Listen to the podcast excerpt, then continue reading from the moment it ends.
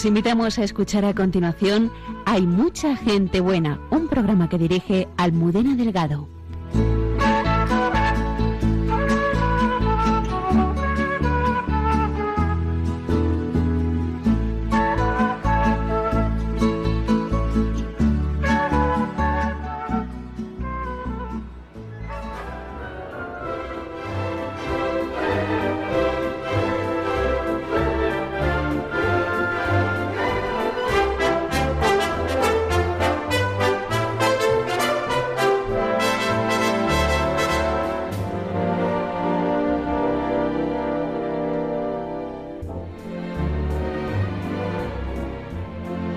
Recibimos tantos mensajes negativos cada día que necesitamos palabras de esperanza y ánimo, como las que nos transmite la doctora Marian Rojas Estapé, psiquiatra y escritora, que esta noche compartirá con nosotros las experiencias vitales que han forjado las certezas que nos transmite para saber hacer que nos pasen cosas buenas.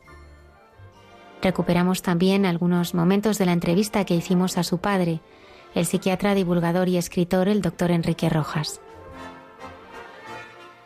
Tras muchos días ajetreados, el superior general de los Carmelitas Descalzos, el padre Miguel Márquez, comparte con nosotros las cosas sencillas que ha vivido en un día de retiro y silencio. En el día de San Francisco Javier, el consultor de la Congregación para la Causa de los Santos, el padre Alberto Rollo, nos acerca a la figura de la primera ciudadana norteamericana en ser canonizada, la religiosa Santa Francisca Javier Cabrini se está celebrando la fiesta judía de Hanukkah. Profundizamos en sus orígenes en la revuelta macabea y cómo vivió Jesús esta solemnidad guiados por nuestra arqueóloga y biblista Cayetana Jairi Johnson. Vivir con la certeza de la esperanza llenos de ánimo es la invitación que nos hace el Adviento y sobre la que reflexiona la hermana Carmen Pérez. Saludamos a todo el equipo del programa y especialmente a Antonio Escribano que nos acompaña desde el control de sonido. Comenzamos.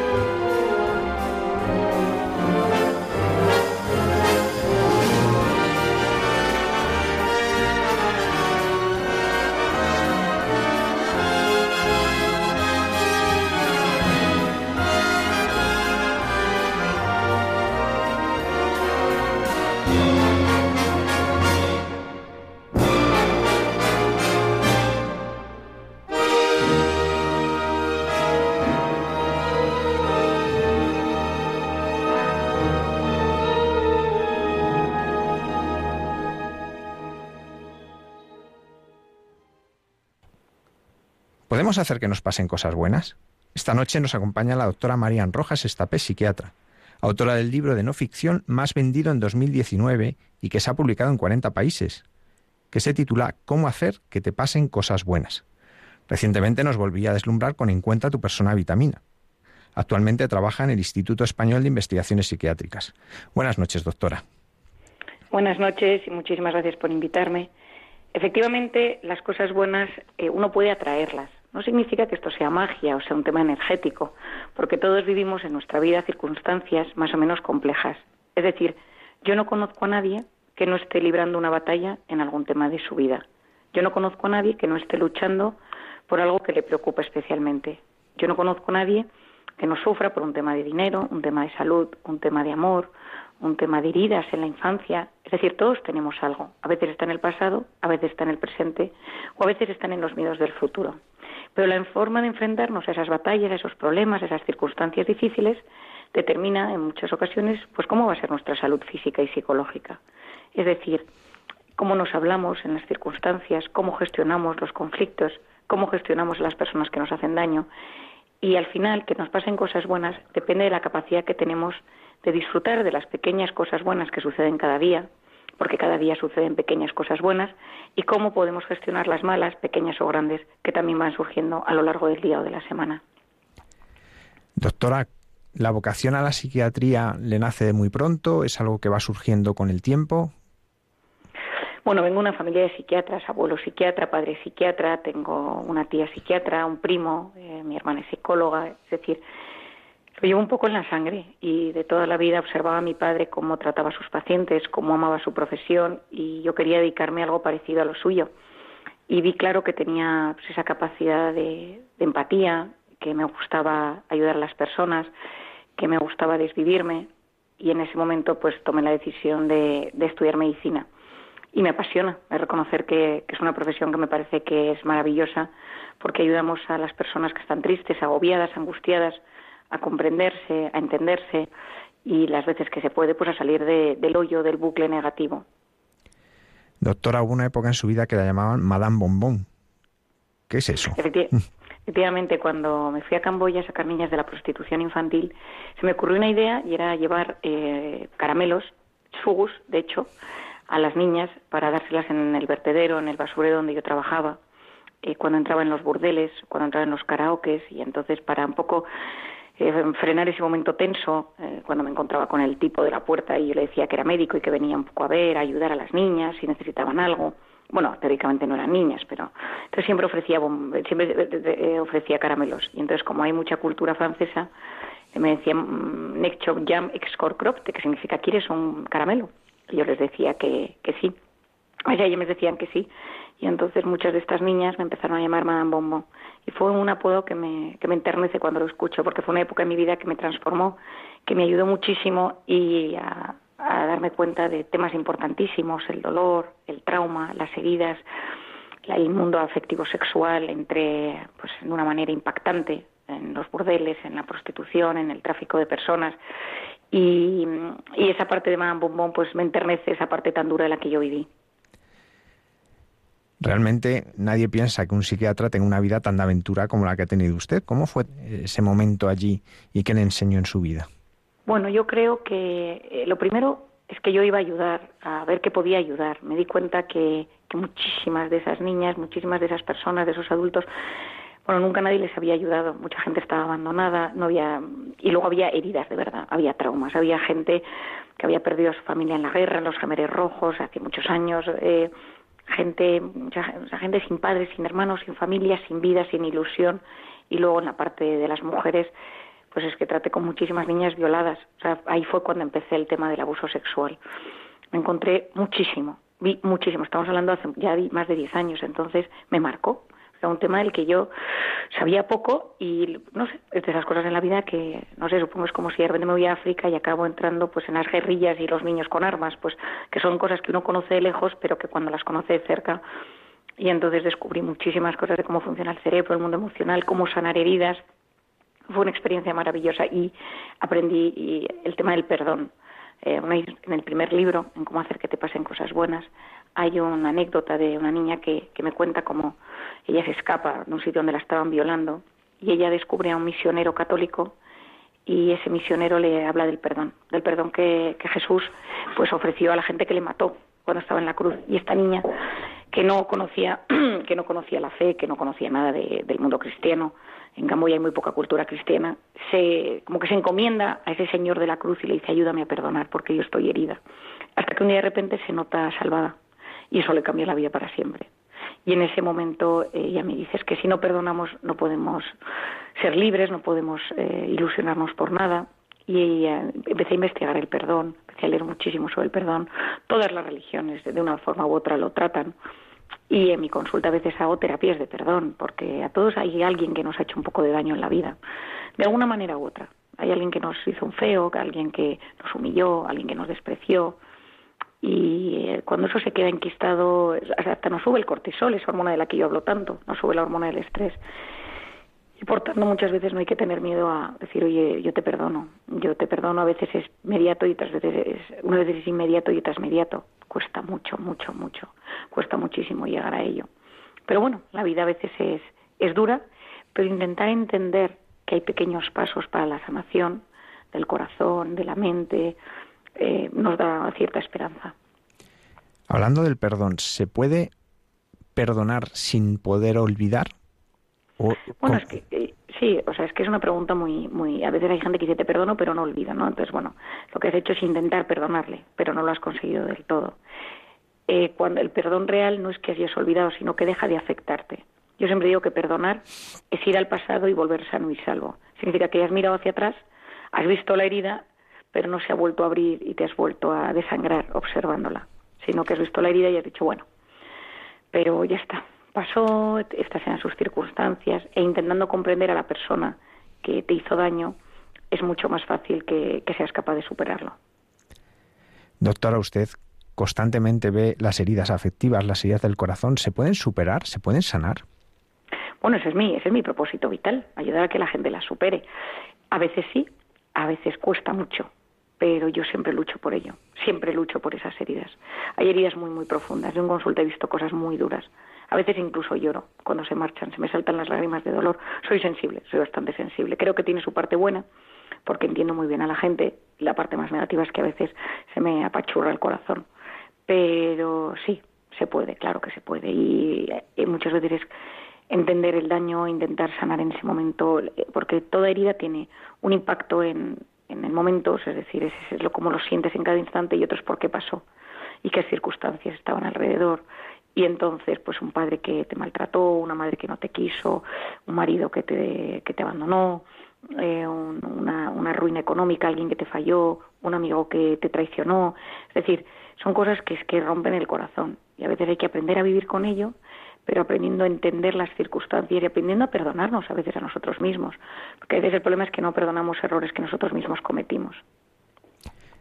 Todos tenemos alguna herida, más grande, más pequeña. Pese a todo ello, ¿se puede ser feliz?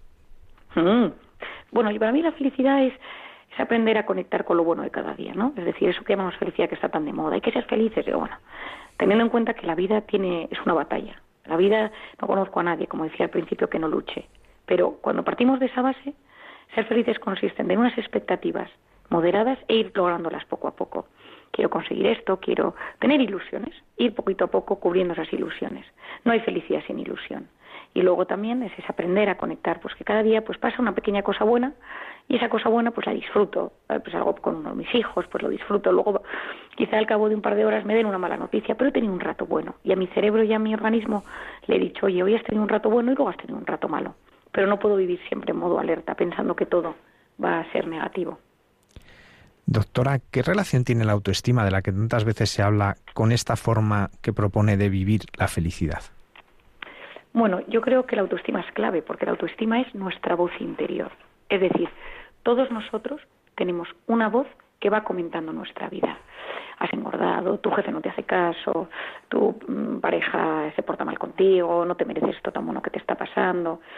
Y eso determina nuestra autoestima, que es como nos vemos, y eso lo transmitimos a los demás. Por lo tanto, esa actitud, esa autoestima, esa voz interior, son claves en cómo nos enfrentamos a los retos, a los desafíos, a los problemas de cada día. Y muchas veces tenemos autoestima dañada, porque nadie nos ha dicho que éramos buenos, nadie nos ha querido lo suficiente, nos han abandonado y sufrimos por ello. Por eso yo siempre recomiendo que uno se pregunte, ¿me quiero? ¿Me trato bien? ¿O soy mi peor enemigo? ¿Deseo para mí cosas buenas o soy de esas personas que es que ni siquiera creo que me merezca que lo bueno me pase? Justo ayer daba una conferencia y una chica al terminar me dijo, es que yo siempre me digo a mí misma, no te mereces lo bueno que te pueda pasar. Dice, me quiero, quiero quitarme esa losa de encima. Eso impide tener una buena autoestima y eso impide disfrutar de la vida. Doctora, siempre ha habido gente que critica unos a otros, pero es verdad que ahora con las redes sociales ¿No se está generando una presión enorme, especialmente en nuestros jóvenes y adolescentes, en este sentido? A mí me preocupa mucho porque detrás de muchas redes sociales, especialmente por ejemplo en Twitter, hay muchos, muchas identidades fake, hay muchas identidades que no son reales. Y esas identidades mm, critican porque cuando nadie sabe quién eres, dices lo que te da la gana. Da igual que hieras a los demás. Y como nadie protege esto, como no hay nadie defendiendo pues que haya una cultura de la concordia, de una conversación sana, que de, mm, de, una, de un debate desde, desde el respeto, da igual, lo que importa es lo que yo siento. Y yo lo siento desde una identidad que muchas veces nadie conoce y por lo tanto no pienso al respecto. Vivo base de gratificaciones instantáneas. Y esto a los jóvenes les lleva a vivir en un mundo de sensacionalismo, de sentimientos, de sensaciones y dejar atrás la parte de la cabeza, de lo que es bueno, de lo que me merezco. Y eso es terrible. Doctora, como nos decía, a veces ves sufrimientos y sufrimientos muy grandes. ¿Tiene sentido el sufrimiento? Bueno, yo me lo he planteado muchísimas veces. yo, yo, perdí un hermano y yo observé, vi, presencié durante mucho tiempo el dolor terrible en mis padres. Mi hermana, mi hermana del alma, pues una de mis hermanas, perdió un bebé justo antes de la pandemia. Un bebé que ya había nacido, falleció. Se le paró el corazón. Y, ese dolor, tanto de ella como de toda la familia, yo me preguntaba, es que no puede ser, ¿no? O sea, pero yo creo que es el, dolor y el sufrimiento son los grandes incógnitas de la vida. Es decir, eh, el dolor existe, el sufrimiento es, como dicen, más opcional, es decir, como yo me tomo eso. Hay gente, otro día conocía una, una madre que había perdido a su hija en cáncer y con una, con una capacidad de entereza y que me decía, bueno, Marian, o sea, pues a seguir adelante, es que a todo el mundo le pasan cosas, hay que, tengo que estar muy unida a mi marido, tal, bueno, con una, con una capacidad que, bueno, a mí me sorprendió en positivo, lógicamente. El sufrimiento a veces cuando llega nos, nos nubla, nos bloquea pero a veces cuando echamos la vista atrás nos damos cuenta que detrás de ese momento de sufrimiento lo que había era un necesitabas este golpe, necesitabas darte cuenta, necesitabas bajar de, pues no sé, a veces nos, nos cuesta ser empáticos, nos cuesta acercarnos a los demás, vivimos en, el hiperactivismo de la vida y los golpes más duros eh, de repente te, te bajan a la tierra. En otras ocasiones no los entendemos y simplemente es aprender a convivir con ellos e intentando que de ellos aprender algo, ¿no? de los momentos más duros, incluso de mi propia vida, pues yo he sacado, yo he sacado cosas buenas. Yo escribí el primer libro en un momento de enorme dolor y sufrimiento. Uno de mis hijos estaba ingresado en el hospital por un accidente relativamente grave y yo sufría muchísimo porque él sufría un montón, que los dolores eran insoportables y era muy pequeñín.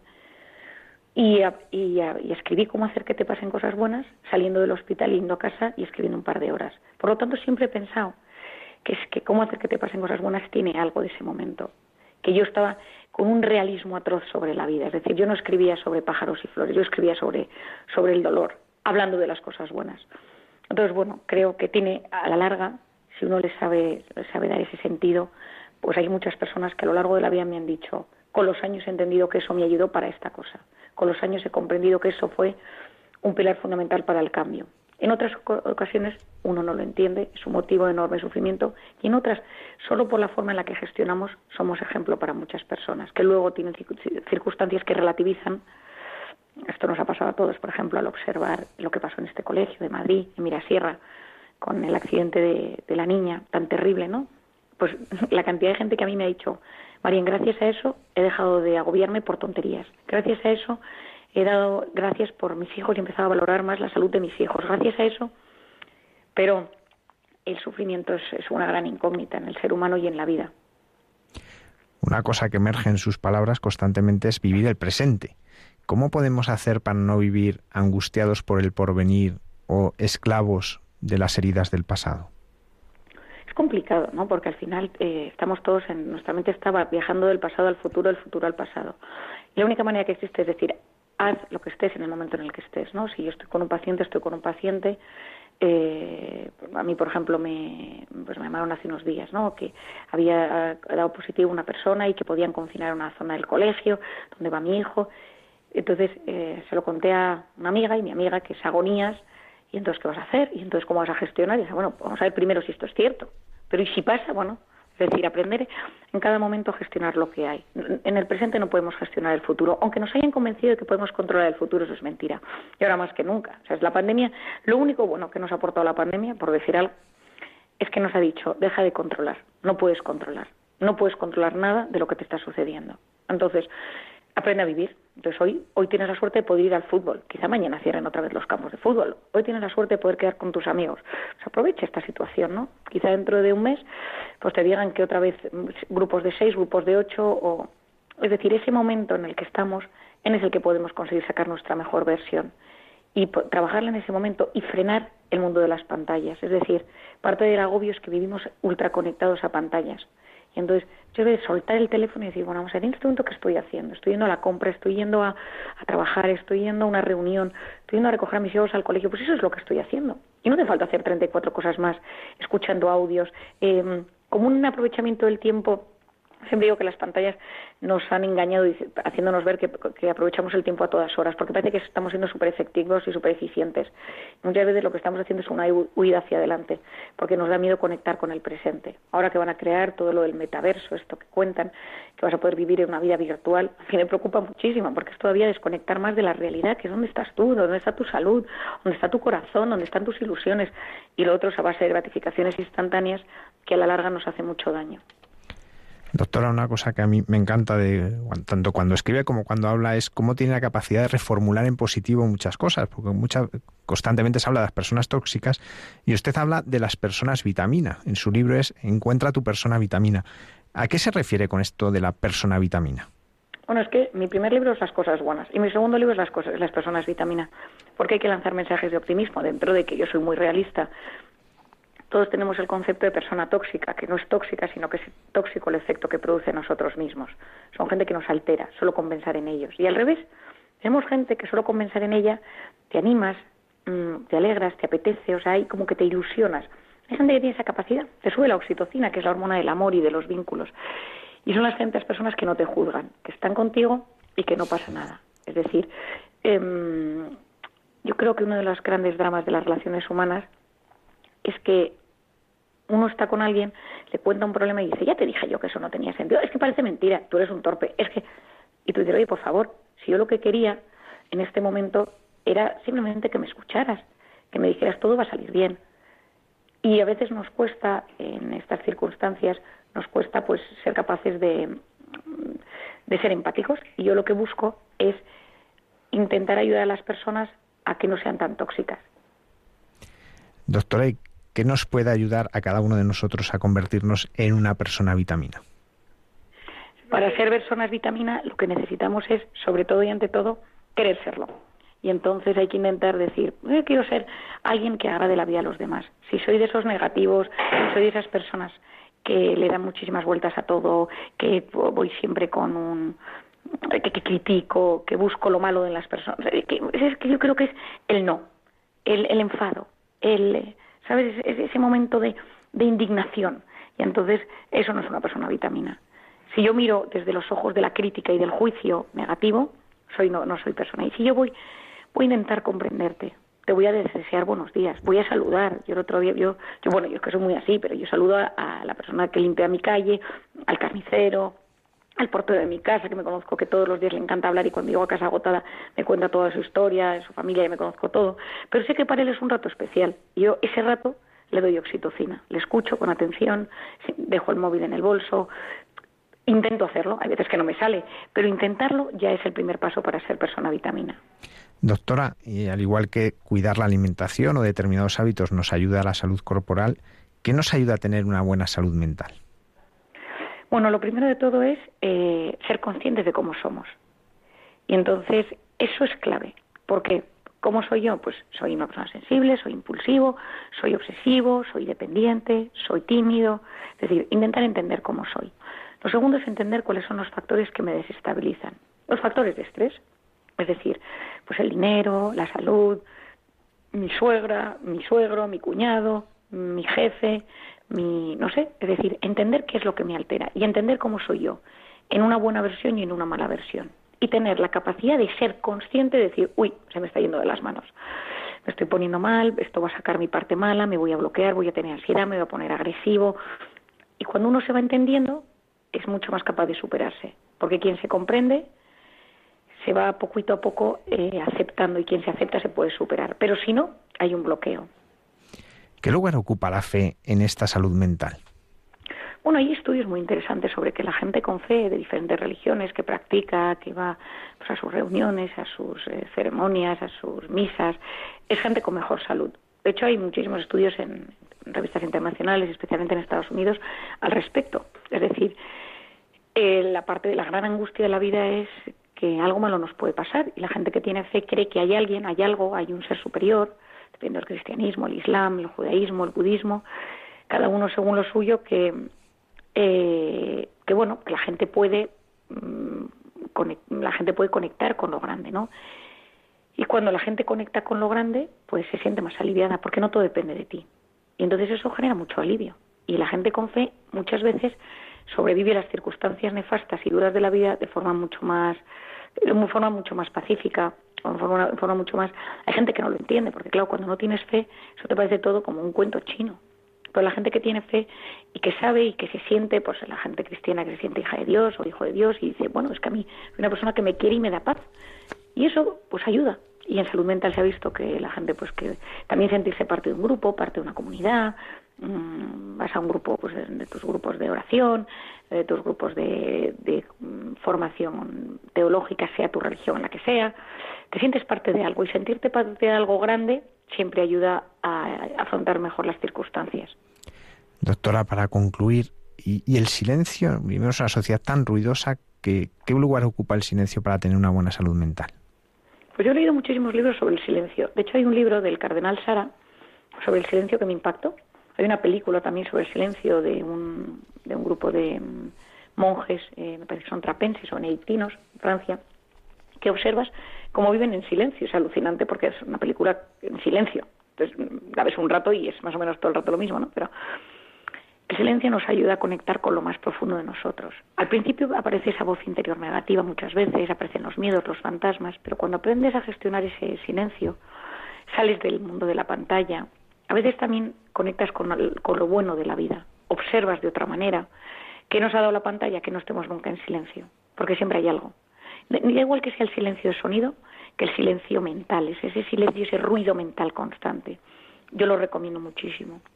Momentos al día que no haya nada, simplemente una respiración profunda, pensar en alguien a quien quieres, quien tenga fe, que rece algo, quien, quien le guste, hay gente pues, que piensa en sus animales, en sus perros, en sus que cada uno conecte con lo que quiere, pero que eso ayuda muchísimo a sacar lo mejor que uno lleva dentro. Doctora Marian Rojas, estapé psiquiatra y autora de diversos libros, además de conferenciante. Muchísimas gracias por habernos acompañado esta noche. Muchísimas gracias por todo lo que nos enseña para vivir bien a través de sus obras. Muchísimas gracias por esta entrevista y un gran abrazo a los oyentes de Radio María. Muchas gracias.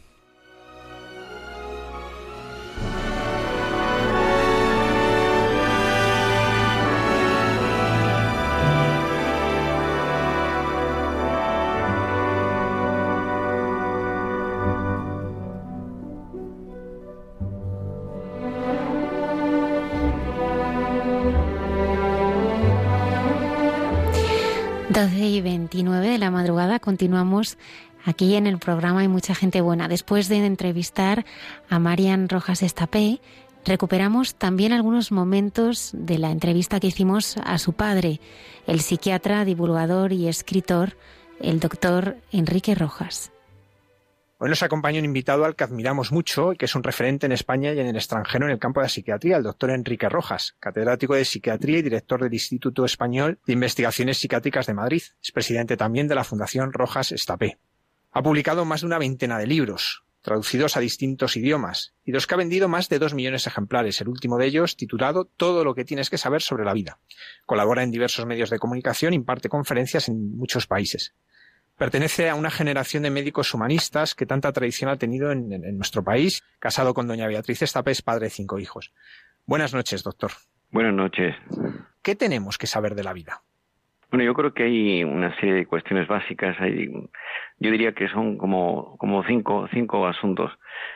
Mm, o podemos resumirlos en dos. En primer lugar, que el primer asunto es conocerse uno bien a sí mismo, que está en, en el campo del pensamiento clásico.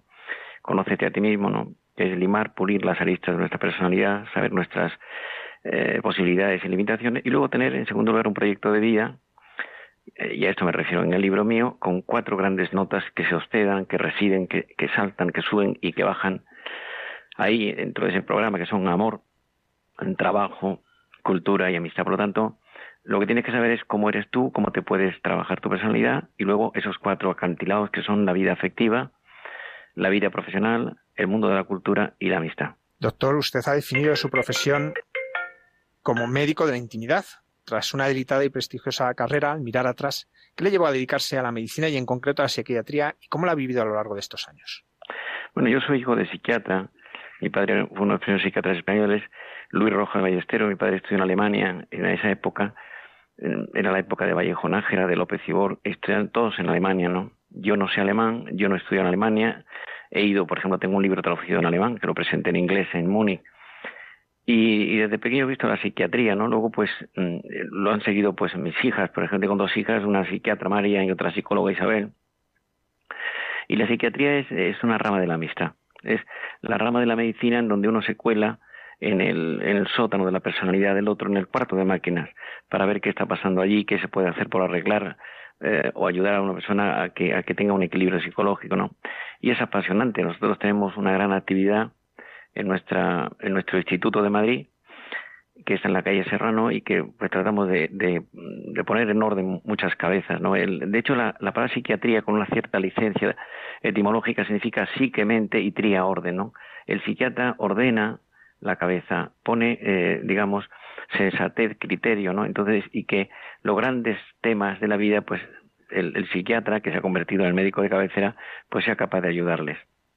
Usted es un gran divulgador a través de sus libros y sus conferencias. De hecho, eh, si en España preguntas en nombre de un psiquiatra, la mayoría dicen el suyo. Pero tal vez el más especial por regalarse en el marco incomparable de la Jornada Mundial de la Juventud de Madrid haya sido El amor, la gran oportunidad, del que se llevaron los jóvenes 280.000 ejemplares en su mochila. ¿Cómo surgió la idea de hacer este regalo y por qué es tan importante hablar hoy del amor a los jóvenes? Bueno, el, en ese momento se, yo creo que fue a través de, del cardenal Cañizares por una parte y luego por, distinta gente que yo, con la que yo había hablado me dijeron, hombre, ¿por qué no haces un libro sobre ese tema? De hecho, el libro mío este está en, muchos idiomas, está en inglés, que se llama Love the Great Opportunity.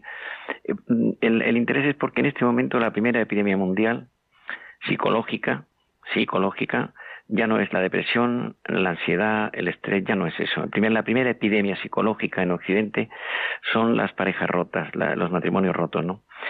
Mm, one couple after another broken, dicen los ingleses, una pareja detrás de otra rota. Yo doy clase en Londres todos los años, de hace pues 15 o 20 años en, en, la, universidad.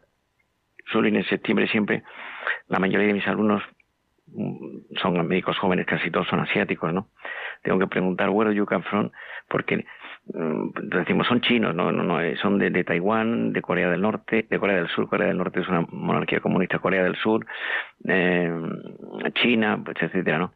Entonces, eh, explicar a la gente qué es el amor, ¿no? O sea, en este momento es impresionante lo que está sucediendo en el mundo. Dice Cervantes en el Persiles, que es el último libro que publica, dice, el viajar te hace discreto. Cuando viajas mucho, como me pasa a mí, ahora llevo un año y pico sin salir de España, cuando viajas mucho, mm, relativizas mucho lo tuyo y al mismo tiempo tienes una visión panorámica de, la, de, la, de la sociedad. Entonces es impresionante el desastre de, de, lo que es el amor, ¿no? La ceremonia de la confusión.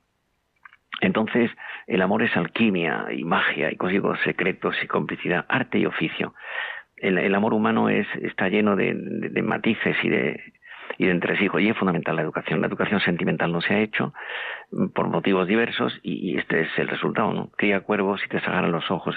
En este momento la, la situación es, eh, no hablo de España, que yo por ejemplo en Inglaterra me impacta mucho un país que no es católico, que es anglicano, pero que el catolicismo está de moda en los últimos años, ha sido brutal el paso de, mm, de mm, miles de sacerdotes anglicanos, se han hecho católicos, tienen una prelatura especial, porque en, la educación en, Inglaterra en ese sentido ha sido penosa, ¿no? Y, y, bueno, España o Francia, países de tradición católica, pues tienen una situación pues mala también. Piense usted, Francia, eh, el 50% de los niños nacen fuera de la relación de un matrimonio, ¿no? Y bueno, en, Alemania depende, no lo mismo el norte, Hamburgo que el sur, Baviera, la zona de Múnich, ¿no? Que es católica, hay muchos matices, pero la primera epidemia mundial son las parejas rotas precisamente usted ha dicho eso, que, que, no es el COVID, que son las parejas rotas y que decía que es el divorcio. Y usted que ya tiene, hace, va a celebrar 40 años de su matrimonio, díganos unas claves muy concretas para construir un matrimonio sólido. Bueno, yo diría que la, el amor es el amor es una tetralogía. El amor tiene cuatro grandes notas eh, es una gran sinfonía y son cuatro, cuatro, cuatro temas. En primer lugar, el amor es un sentimiento. Y el sentimiento mm, arranca de, en enamoramiento, que es, una, eh, es un estado afectivo especial que consiste en eh, la admiración por una persona, no entender la vida sin ella, tener hipotecada la cabeza, etcétera. Es muy importante que uno se enamore de la persona adecuada. Entonces es un arte. ¿eh? En primer lugar. Luego, es un sentimiento que arranca normalmente y que hay que trabajarlo. O sea, yo no creo en el amor eterno, creo en el amor que se trabaja día a día. ¿no? Entonces, el amor como sentimiento es, es un ente vivo, como, como mi cuerpo. Yo, eh, a lo largo del año, pues he tenido pues enfermedades, pues, he tenido la pandemia, pero he tenido pues una, una hipertrofia he tenido lo que es normal en la vida. Igual pasa en el amor. Entonces, saber trabajar el amor, ¿no? Cuidar los detalles pequeños, es amor sin fecha de caducidad, ¿no?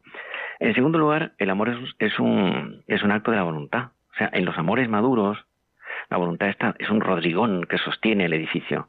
En los amores inmaduros, la voluntad brilla por su ausencia. Y la voluntad lo que hace es corregir, pulir, limar, quitar las aristas de nuestra de nuestra conducta en la convivencia, que es pues el, egoísmo, los rintintines negativos, los pequeños fallos de, que uno tiene.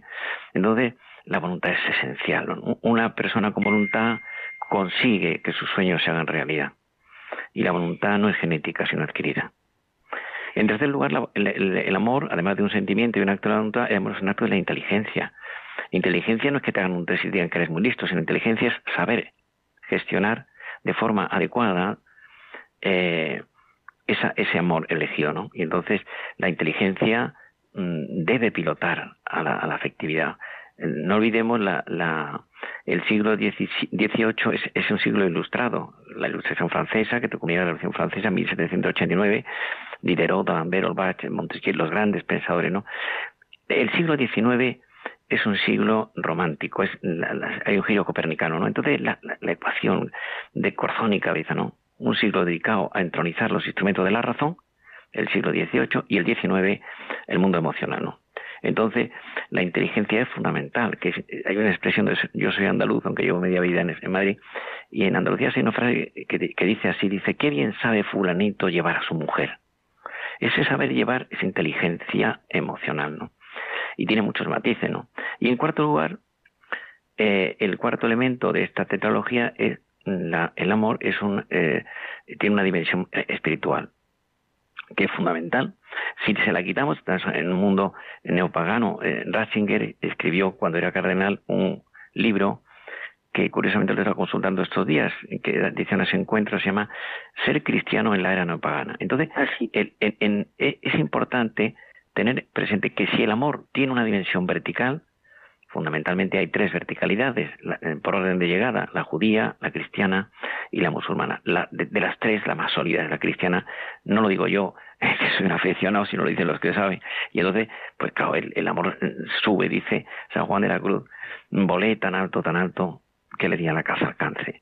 Entonces, en los amores sin espiritualidad, pues son parejas de hecho, esta es mi pareja, y se rompen porque, porque la convivencia es lo más difícil que existe. Entonces, esta es la clave.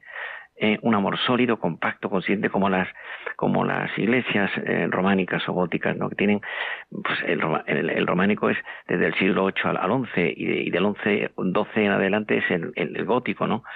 Luego viene el Renacimiento. No se han caído esos edificios. Tenían unas vigas sólidas Dice un texto clásico, fundata enin erat suprapeta. El edificio no se derrumbó porque estaba edificado sobre piedra, era sólido, ¿no? Hoy vemos muchos amores hechos con materiales de derribo. Pero es que me encanta cuando habla como en realidad está comunicando algo que yo he sentido siempre, su sentido de trascendencia sin el cual es imposible nada. Usted ha escrito mucho sobre educación y nos lo está transmitiendo porque nunca acaba uno de educarse. Además de educar, a cinco hijos y su labor docente, tal y como estamos hoy en España, yo me he dedicado toda mi vida a la enseñanza, ¿cuáles son las claves, doctor Enrique Rojas, para educar hoy? Bueno, la, primera, la primera clave es la, ejemplaridad. O sea, estoy escribiendo un artículo para ver si para dentro de unos días que se va a llamar ¿A quién te gustaría parecerte? ¿no? Entonces, los modelos de identidad. Yo cuando era estudiante de medicina, eh, yo soy el sexto de siete hermanos, Mm, yo tenía referente a mis padres y mi hermano mayor, que era preparaba posiciones a notarías y fue notario muy joven, ¿no? Y yo tenía una lista, tenía una agenda en la que apuntaba, cuando yo sea mayor me gustaría aparecer, me iba apuntando gente, ¿no? Entonces, eso es fundamental, la referencia, o sea, educar con biografías atrayentes, sanas, positivas, eh, que, tiran, que empujan de uno. Y eso es fundamental, ¿no? O sea, educar es seducir con, con los valores que no pasan de moda. E, e, educar es convertir a alguien en persona. Educar es acompañar con, amor, ¿no? Eh, educar lo diría de una forma más eh, taxativa. Educar es raíces y alas. Es decir, fundamento e ilusiones. Amor y disciplina. Y entonces, claro, la educación, mm, pues yo tengo cinco hijos, yo pues he tenido con cada uno de mis hijos, mi mujer y yo, con cada uno de ellos, pues una referencia de esto y del otro, y, por supuesto el, el, tema espiritual. Entonces, claro, si eso falla, mm, pues falla mucho, porque piensa usted que que los edificios, como decía antes, se tambalean, pues, eh, pues vientos, las tempestades, y luego una tempestad que es la cabeza, nuestra cabeza que, que nos juega malas pasadas. Y luego, pues, los que somos cristianos, yo soy cristiano de tercera división, pero lo soy, pues el, el, el mundo, el demonio y la carne. El, el peor es el, el demonio, que es el gran, el gran mentiroso, el gran maquillador, y ataca la cabeza, ataca la cabeza y es brutal, ¿no? Y, y, y nos ofrece lo, lo, malo como bueno y lo bueno como malo y, y entonces, y ese pues es una lucha que hay que tener, una lucha deportiva, ¿no? Entonces, eso es la educación, es decir, es sacar, educar viene de, tiene, ahora me viene a la cabeza dos palabras, educare y educere. Educare significa mmm, acompañar, ir con alguien. Y educere significa extraer o sacar fuera. Educar es sacar lo mejor que una persona tiene dentro. Eso es. Y eso es lo que hace el maestro. Hay, hay tres conceptos en este contexto de abajo arriba que son el profesor, el maestro y el testigo. El profesor enseña una asignatura. Yo explico en psiquiatría, que es mi, soy catedrático de psiquiatría y psicología médica, es una asignatura la segunda que se da en segundo de carrera. El, el, profesor explica matemáticas o, geografía o historia, ¿no? Y, se queda ahí. Luego viene el maestro. El maestro enseña lecciones que no vienen en los libros. Hay algo que descubre el alumno. Yo recuerdo tenido en mis estudios de medicina varios maestros que, han dejado en mí una huella, no muchos, porque muchos explicaban la, la asignatura sin alma, ¿no? y el maestro tira de ti. Y luego viene una tercera figura hacia arriba, que es el testigo, que es un testimonio de vida ejemplar. No perfecto, porque todos al microscopio electrónico tenemos muchos fallos, ¿no? Y el testigo es, es, una, es un referente. A mí me gustaría ser como fulanito. Ese es el testigo, ¿no? Hoy hay muchos profesores, pocos maestros y escasos testigos. Maravilloso, y es lo que hemos vivido, es verdad. Eh, doctor, quizá es recopilando un poco lo que usted va diciendo, yo le pregunto desde mí, ¿qué, en ese sentido que estamos viviendo hoy en la vida, qué es fundamental en la urdimbre, mire, cogiendo a los Carballo, que tanta simpatía le tenemos los tres, qué es fundamental en mi urdimbre para que me encuentre a mí misma y mi sentido de la vida? En la persona, lo pregunto en general mi sentido de la vida, porque claro, yo mis 85 que tengo, pues estoy en camino, si Dios quiere. Bueno, no, eh, yo, eh, la, la, la, juventud no depende de los años. Yo conozco mucha gente con, con 30 años que está vieja y conozco gente de su edad que está mm, alive and kicking, dicen los ingleses, viva y coleando, ¿no? Yo creo que lo importante es hacer algo que merezca la pena con la propia vida. Algo grande, cada uno según sus puntos de partida, con los pies en la tierra pero mirando hacia arriba, ¿no? Entonces, y, y al mismo tiempo, mmm, que, o sea, el otro día me una anécdota un paciente nuestro que hizo un intento de suicidio, es un hombre bueno, le ha pasado de todo, en todos los sentidos, económico, afectivo, y cuando ya salía del tema, pues eh, estaba en el hospital, pues después de una situación que estaba en, el, en, la cuerda floja de irse al otro barrio, me, le cogía yo la mano a, esta, a este señor, pues 70 años, y, me decía, doctor, dime algo que sea así, que me pueda animar. Y yo, repite conmigo lo siguiente, decía yo, este sujeto que además yo de, ser médico y que doy medicación, pues yo hacemos psicoterapia y a veces nos vamos de la psicoterapia a otro campo, como en el caso que les cuento. Y le decía yo, repite conmigo esto, que era una ejaculatoria que aprendí yo de, de, un, de, un, de un santo. Y, y decía, Señor, en tus manos abandono lo pasado, lo presente y lo futuro. Y él iba repitiendo. Lo pequeño y lo grande. Lo poco y lo mucho. Lo temporal y lo eterno y me dijo, doctor, eh, escríbemela porque se me va a olvidar. Cogí un, un trocito de papel y se lo, eh, se lo puse en letra de imprenta, no digo, repítelo muchas veces al día, ¿no? Entonces, mm, mm, pensemos, estos días que hemos vivido la Pascua, ¿no? Es decir, el, el buen ladrón, que, que, el buen ladrón es, fuera de serie, ¿no? En el último minuto, probablemente en el trayecto que va desde la desde que conocen a Jesús eh, y, el tiempo que pasa hasta que hasta que muere eh, el, buen ladrón debió fijarse en la, en la imagen en la majestad de, ese hombre no y se convirtió. Eh, acuérdate de mí cuando estés en tu reino decir no no demos por perdido nada porque mucha gente que está alejada de lo espiritual y tal tiene un fondo bueno pero no tiene formación piensa que la cantidad de gente que tiene una ignorancia en los temas psicológicos y espirituales de campeonato, no sabe nada, ¿no? Entonces, bueno, y ahí entra mm, la importancia de la misericordia, que tenemos que tenerla con nosotros mismos, porque somos capaces de todo, ¿eh? cualquier cualquier resbalón que podemos dar y al mismo tiempo tirar de la gente, que gente buena que está perdida, ¿no?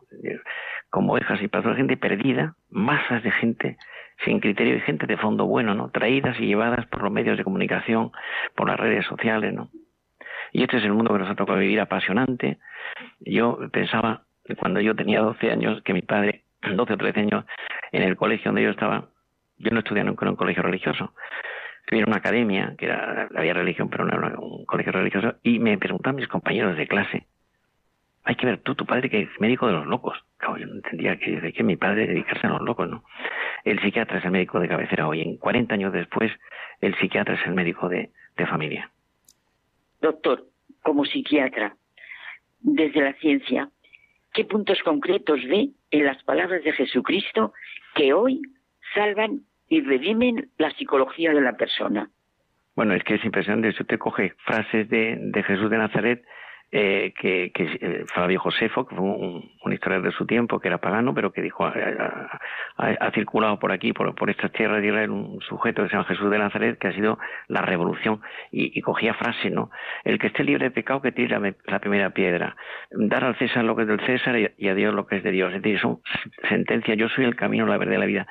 O sea, si una persona es cristiana y lucha por ser coherente con, con, su fe, lo tiene lo tiene casi todo lo tiene y perdóneme desde esa línea que nos está diciendo que a mí me está ensanchando el corazón qué es lo que más ha humanizado a la persona y nos ha llevado a la mayor riqueza tanto personal como en la sociedad que nos lo está diciendo pues esto es eh, o sea nosotros Europa nace en tres colinas la Acrópolis en Atenas el, el Capitolio en Roma y el Gólgota en, en, en, Jerusalén. O sea, el, el, pensamiento, la filosofía, el derecho en Roma y el sentido profundo de la vida. Mire usted, yo he estudiado en, en Oxford y el escudo de la Universidad de Oxford eh, es el Salmo 26 de, la Biblia. Dice, Dominus illuminatio mea, salud mea, meo. Como es muy largo, solo pone la primera parte en el escudo. Señor, el Señor es mi luz y mi salvación. ¿A quién temeré? ¿Eh? Esto, es impresionante, o sea que cuando uno ve eso, cuando uno, este salmo, pues la, mitad de los salmos son, anónimos, pero, pero usted coge los salmos y es, una sabiduría, dice, el salmo 17, a mí un, salmo que me gusta mucho, dice, mm, Señor, tú eres mi rey, mi roca, mi fortaleza, mi alcázar, mi libertador. no hay palabra. Esto está escrito por gente que vivía la fe. Hablamos de hace muchos siglos en donde no había democracia. La, primera democracia se produce en 1500 eh, en 48 en la Revolución Británica y la Segunda Revolución Francesa. La, democracia es muy buena si es que hay un fondo debajo, si no, el voto, el, voto es igual que el voto de un señor analfabeto que un señor letrado. Pero lo que es importante es que debajo de eso haya solidez. Hoy tenemos muchas democracias en nuestra en nuestra vieja Europa huecas, sin fundamento. O sea, es eh, juegos de artificio y, estamos en la dialéctica de lo que dijo fulanito, que esto es cansino, que, y, no, no en España, fíjese usted, sino en toda, en toda la Unión eh, Europea. Pero bueno, este es el mundo que nos ha tocado vivir, no hay bombas en el aire, la, la, acaba de empezar la Tercera Guerra Mundial, esto sí que ya no quiero extenderme más, la Tercera ha empezado con la ideología de género, que destruye a la persona y a la familia. O sea, la tercera guerra mundial no tiene bombas en el aire, sino es la destrucción de la base. Voy a terminar con una frase de, del Talmud, que es un libro judío, probablemente usted, hermana Carmen, lo conozca, es un libro de tradición oral de los viejos rabinos, ¿no? Y dice esta sentencia así. Se la oía un rabino en una celebración en la sinagoga de Madrid y tiene, una, tiene un sello pues absolutamente intemporal. Eh, y dice así, el que conoce lo exterior es erudito, el que se conoce a sí mismo es sabio, el que conquista a los demás es, es poderoso y el que se conquista a sí mismo es invencible. Muchísimas gracias, doctor. Un abrazo muy fuerte. Agradecemos a nuestros colaboradores, el padre Javier y la hermana Carmen, que entrevistaban al doctor Enrique Rojas. 12 y 51 minutos de la madrugada y nos vamos ahora hasta Roma junto al padre Miguel Márquez, superior general de los Carmelitas Descalzos.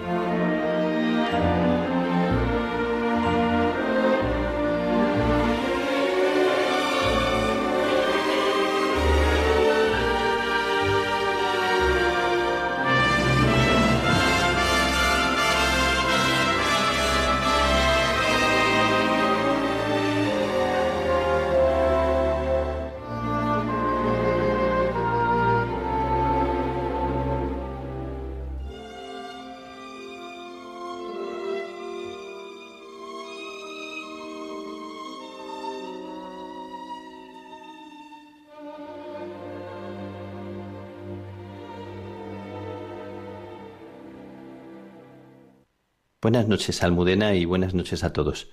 Espero que, estéis bien. Quiero enviaros con mis palabras un, abrazo y enviaros esta, esta paz que yo tengo en medio de las tormentas y en medio también de, los claros y de los días nublados, que de todo hay en la vida y, y todos los momentos son, son territorios de Dios. En todos queremos descubrir qué es lo que se nos está queriendo regalar. Bueno, quiero contaros algo que, me ha sucedido un día de esta semana. Hemos hecho retiro, hemos tenido un día, un día de soledad, un día libre para hacer silencio o para administrarlo cada uno como, como le, le pareciera oportuno. Me ha parecido una idea muy, muy buena y, y me ha por dentro me ha traído algunas sorpresas que os quiero contar, quiero compartirlas con vosotros, no, no guardármelas. Era un día completo eh, sin ninguna actividad eh, obligada, solamente la Eucaristía, que era a las doce de la mañana. Siempre me parece precioso tener la, la Eucaristía, tener el encuentro comunitario en torno a la mesa, en torno al pan partido, en torno al Señor que se nos regala y siempre me siento como muy confortado de estar con mis hermanos en la Eucaristía. Es como un momento donde el Señor se nos regala y no hace falta hacer gran esfuerzo para, para dejarse decir, para dejarse hacer. Siempre me ha sanado mucho por dentro el, el estar sentado a la mesa con mis hermanos y el dejarme acompañar y eh, acompañar. Ese momento ha sido como el momento central del día y era el único momento que era obligado de estar juntos. Y a partir de, de este hecho, de este momento único, de este punto dentro del horario, cada uno podía levantarse a la hora que, que prefiriese y de hecho era un día como para poder dormir un poco más si se quería o, quien quisiera madrugar libremente. Eh, por la mañana yo tenía dentro del día de retiro un momento que ha sido muy bonito, muy especial, porque han venido aquí a nuestra casa, de la Casa General, los seminaristas, seis seminaristas de, de Génova, que están en Arensano, en el seminario nuestro, seis seminaristas de 15 y 16 años, llenos de vitalidad, llenos de fuerza, llenos de entusiasmo. Ha sido muy bonito el encuentro y querían hablar con el Padre General y preguntarle por, por la espiritualidad del Carmelo, por, por mi vocación, etc. Y el encuentro ha sido de una hora y media antes de la Eucaristía de la mañana y me ha llenado el corazón de, de alegría, me ha llenado el corazón de, de esa esa sensación tan bonita de, de los orígenes, de cuando yo era adolescente y estaba lleno de, de, vitalidad y de preguntas y de deseo de saber y de indagar. De hecho, según iba hablando con ellos, me interrumpían una y otra vez para preguntar cosas o para hacer sus comentarios.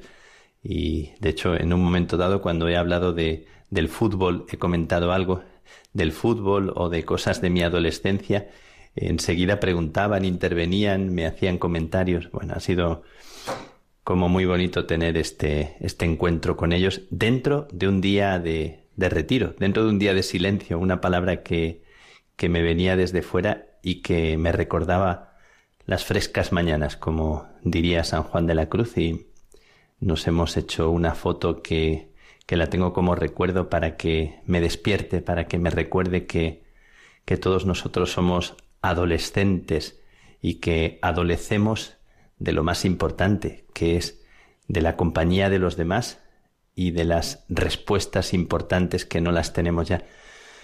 Bueno, pues este hecho ha sido como el más el más intenso después de la Eucaristía, pero han sucedido otras sorpresas porque después de la comida en silencio tenía toda la tarde libre. Me parecía mentira tener una tarde libre, totalmente libre. Tanto es así que la tentación durante el día ha sido volverme sobre el mucho trabajo que hay pendiente, los correos por responder, las cartas por responder, etcétera, etcétera, y la mente se me iba de vez en cuando a, a todo eso que, que está ahí, o a las personas que esperan una respuesta, o etcétera. Y al hablar con, con uno de mis hermanos, me ha dicho, intenta, procura no hacer nada. Y esto me ha, me ha sacudido porque era mi intención, pero estaba con la tentación de dedicarme a solucionar algunas cosas, si es que es verdad que uno soluciona algunas cosas. Así que me he puesto a la tarea y lo primero que he hecho ha sido concederme el poder dormir un rato sin tiempo, sin reloj, lo cual ha sido un descanso impresionante. Esto que, que me dicen y nos decimos y, y nos aconsejamos unos a otros y es uno de los consejos que a mí me dan con tanta frecuencia mis hermanos. Descansa, descansa, que se convierte a veces en un eco o en una voz que uno escucha pero pero no siempre lleva a la práctica y hay mucho de obediencia en esta acogida de lo que los demás nos dicen para poder cuidar de los demás. Pienso que es como una responsabilidad para cuidar a los otros. Me lo digo a mí y lo comparto con vosotros, esta necesidad de, de cuidarse uno para poder cuidar a los demás en tantos ámbitos y en tantos campos. Así que ha sido para mí ese ratito, primero, un rato de muy reconfortante.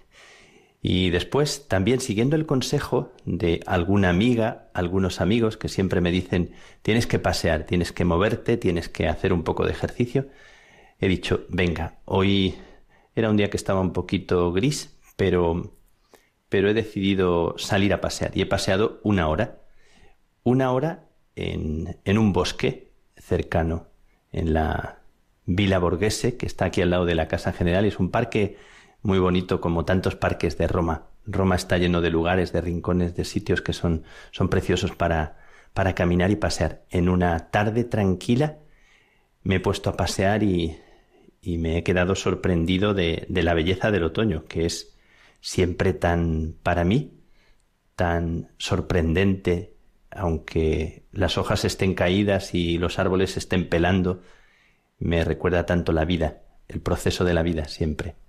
Y de hecho quiero terminar hoy eh, la sección eh, recitando algún texto que creo que alguna vez he comentado, pero, pero quiero volver a recordarlo porque tiene un sabor especial en este tiempo. Tiene que ver con los árboles y con Germán Gess.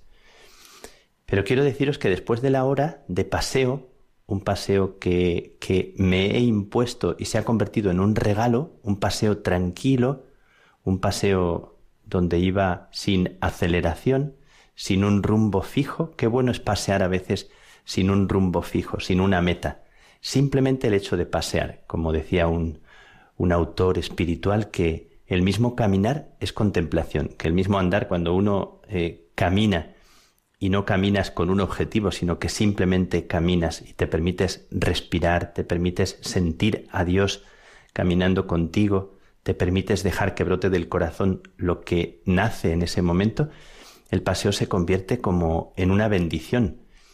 Y si además es en la naturaleza, es en el campo, es debajo de los árboles, pues es algo que se convierte en un don. Y así me sentía yo al terminar el paseo. He rematado la tarde con un tiempo en la capilla. Me he bajado un cojín, me he bajado una mantita y como en los tiempos antiguos del comienzo de mi vocación, cuando me sentaba eh, escondido entre el altar y el sagrario, me sentaba en el suelo y me sentaba a mirar el sagrario, me sentaba a hacer silencio sin, sin pensar en nada, sin leer, simplemente estando allí, cuando encontraba tanto gusto en estar simplemente sentado y mirándole y sonriendo o cerrando los ojos, estando a gusto, como en una presencia invisible que se hacía en ese momento especialmente amable, como el sentir una mirada que te, que te conforta por dentro y no sabes qué está pasando, solo te dejas y te dejas y te dejas.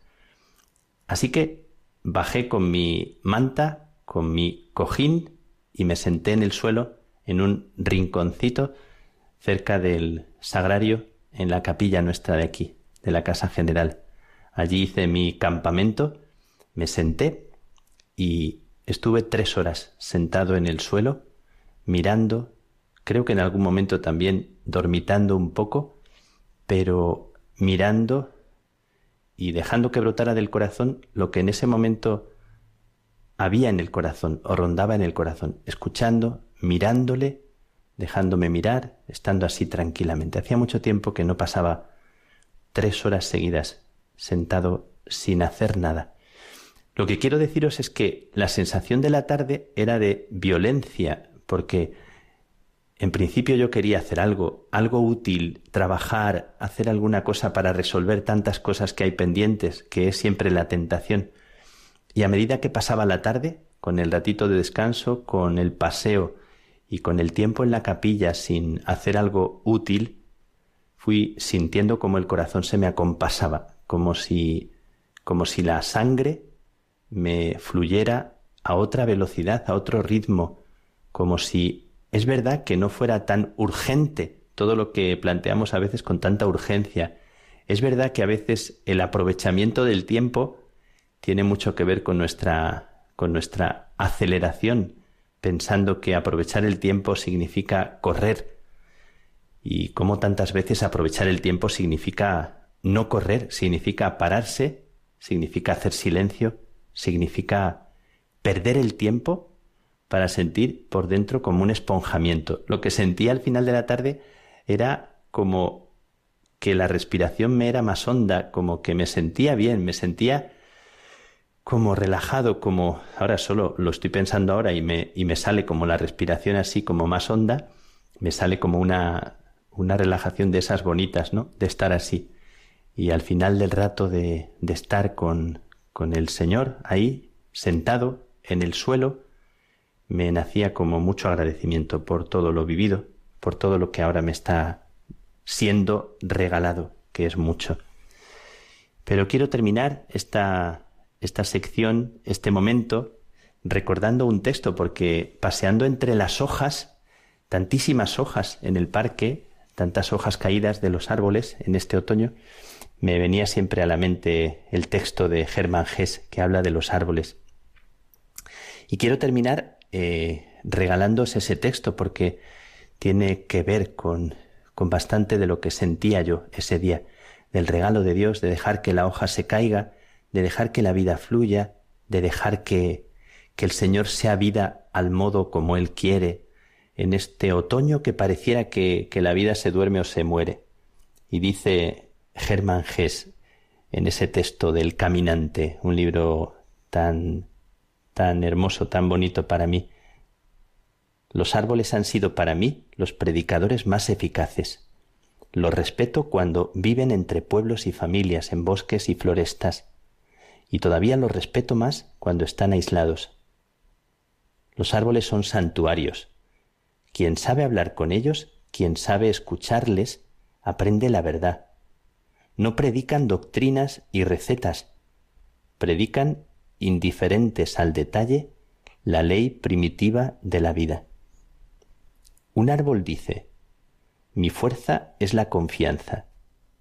No sé nada de mis padres, no sé nada de los miles de retoños que todos los años provienen de mí. Vivo hasta el fin el secreto de mi semilla. No tengo otra preocupación. Confío en que Dios está en mí. Confío en que mi tarea es sagrada. Y vivo de esta confianza. Cuando estamos tristes y apenas podemos soportar la vida, un árbol puede hablarnos así. Estate quieto, estate quieta, contémplame. La vida no es fácil, la vida no es difícil. Estos son pensamientos infantiles.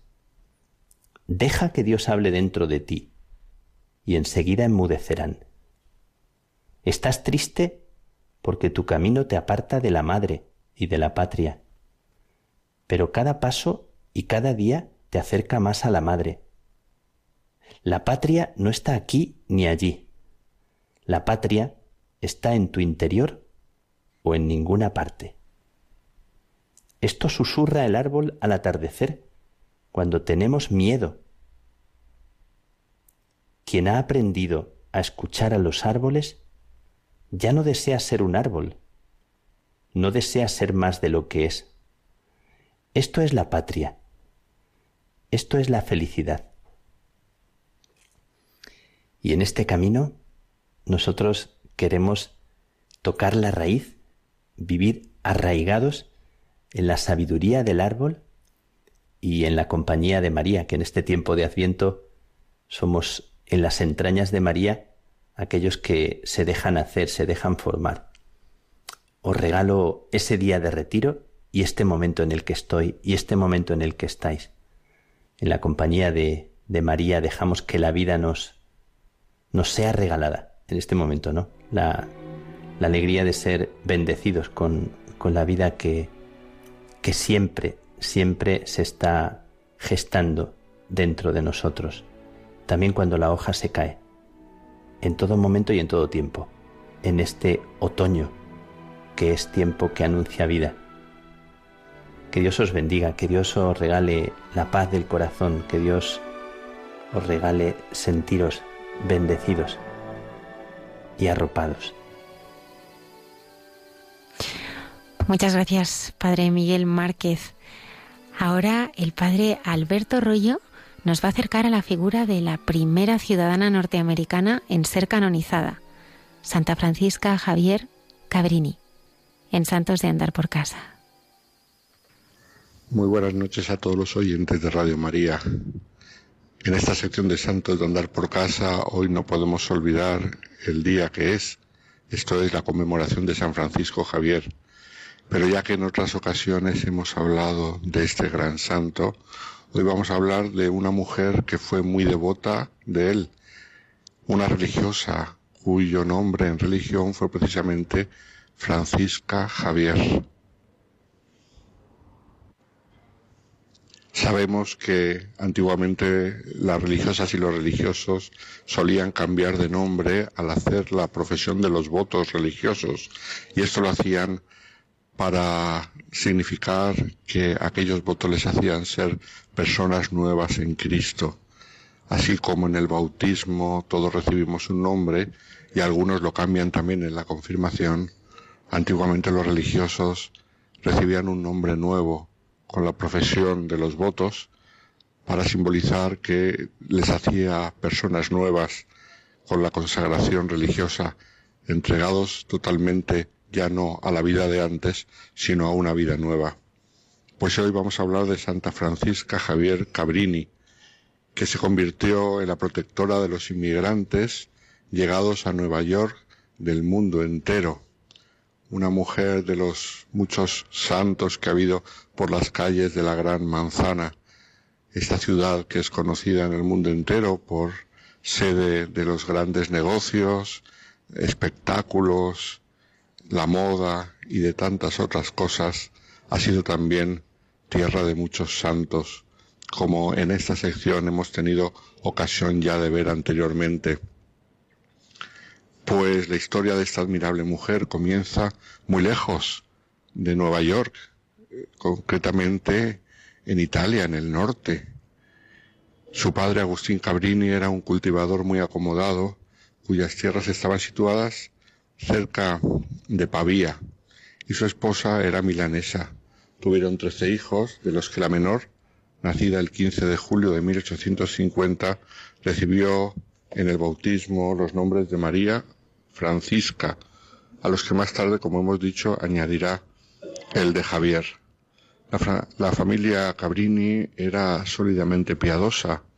Rosa, una de las hermanas de Francisca, que había sido maestra de escuela y no había escapado a todos los defectos de su profesión, se encargó especialmente de la educación de su hermanita en forma muy estricta.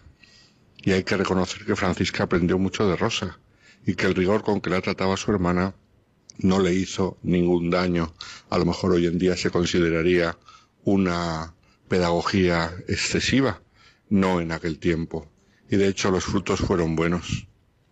La piedad de Francisca fue un tanto precoz, pero no por ello menos real.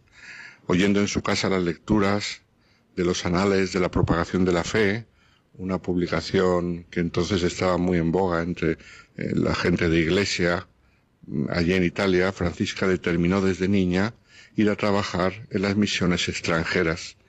Y China era dentro de su romanticismo juvenil, su país predilecto.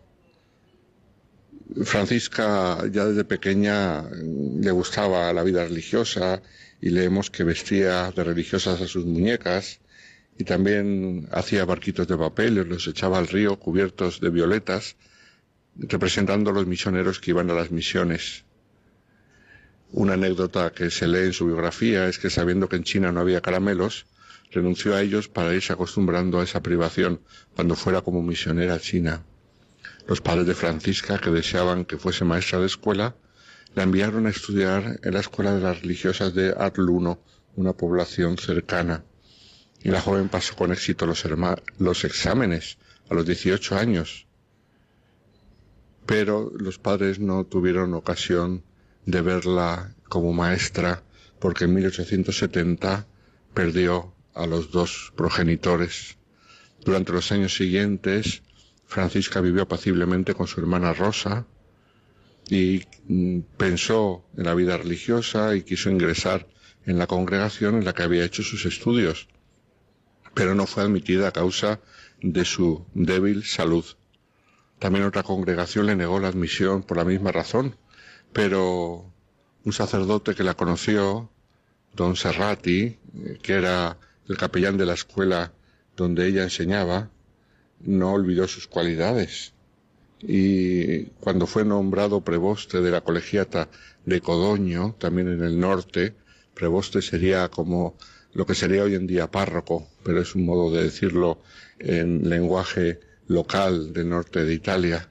Pues en su nueva parroquia había un pequeño orfanato llamado la Casa de la Providencia, cuyo estado dejaba mucho que desear. La fundadora y otras dos mujeres se encargaban de la administración de aquel orfanato, pero la cosa iba regularcillo nada más.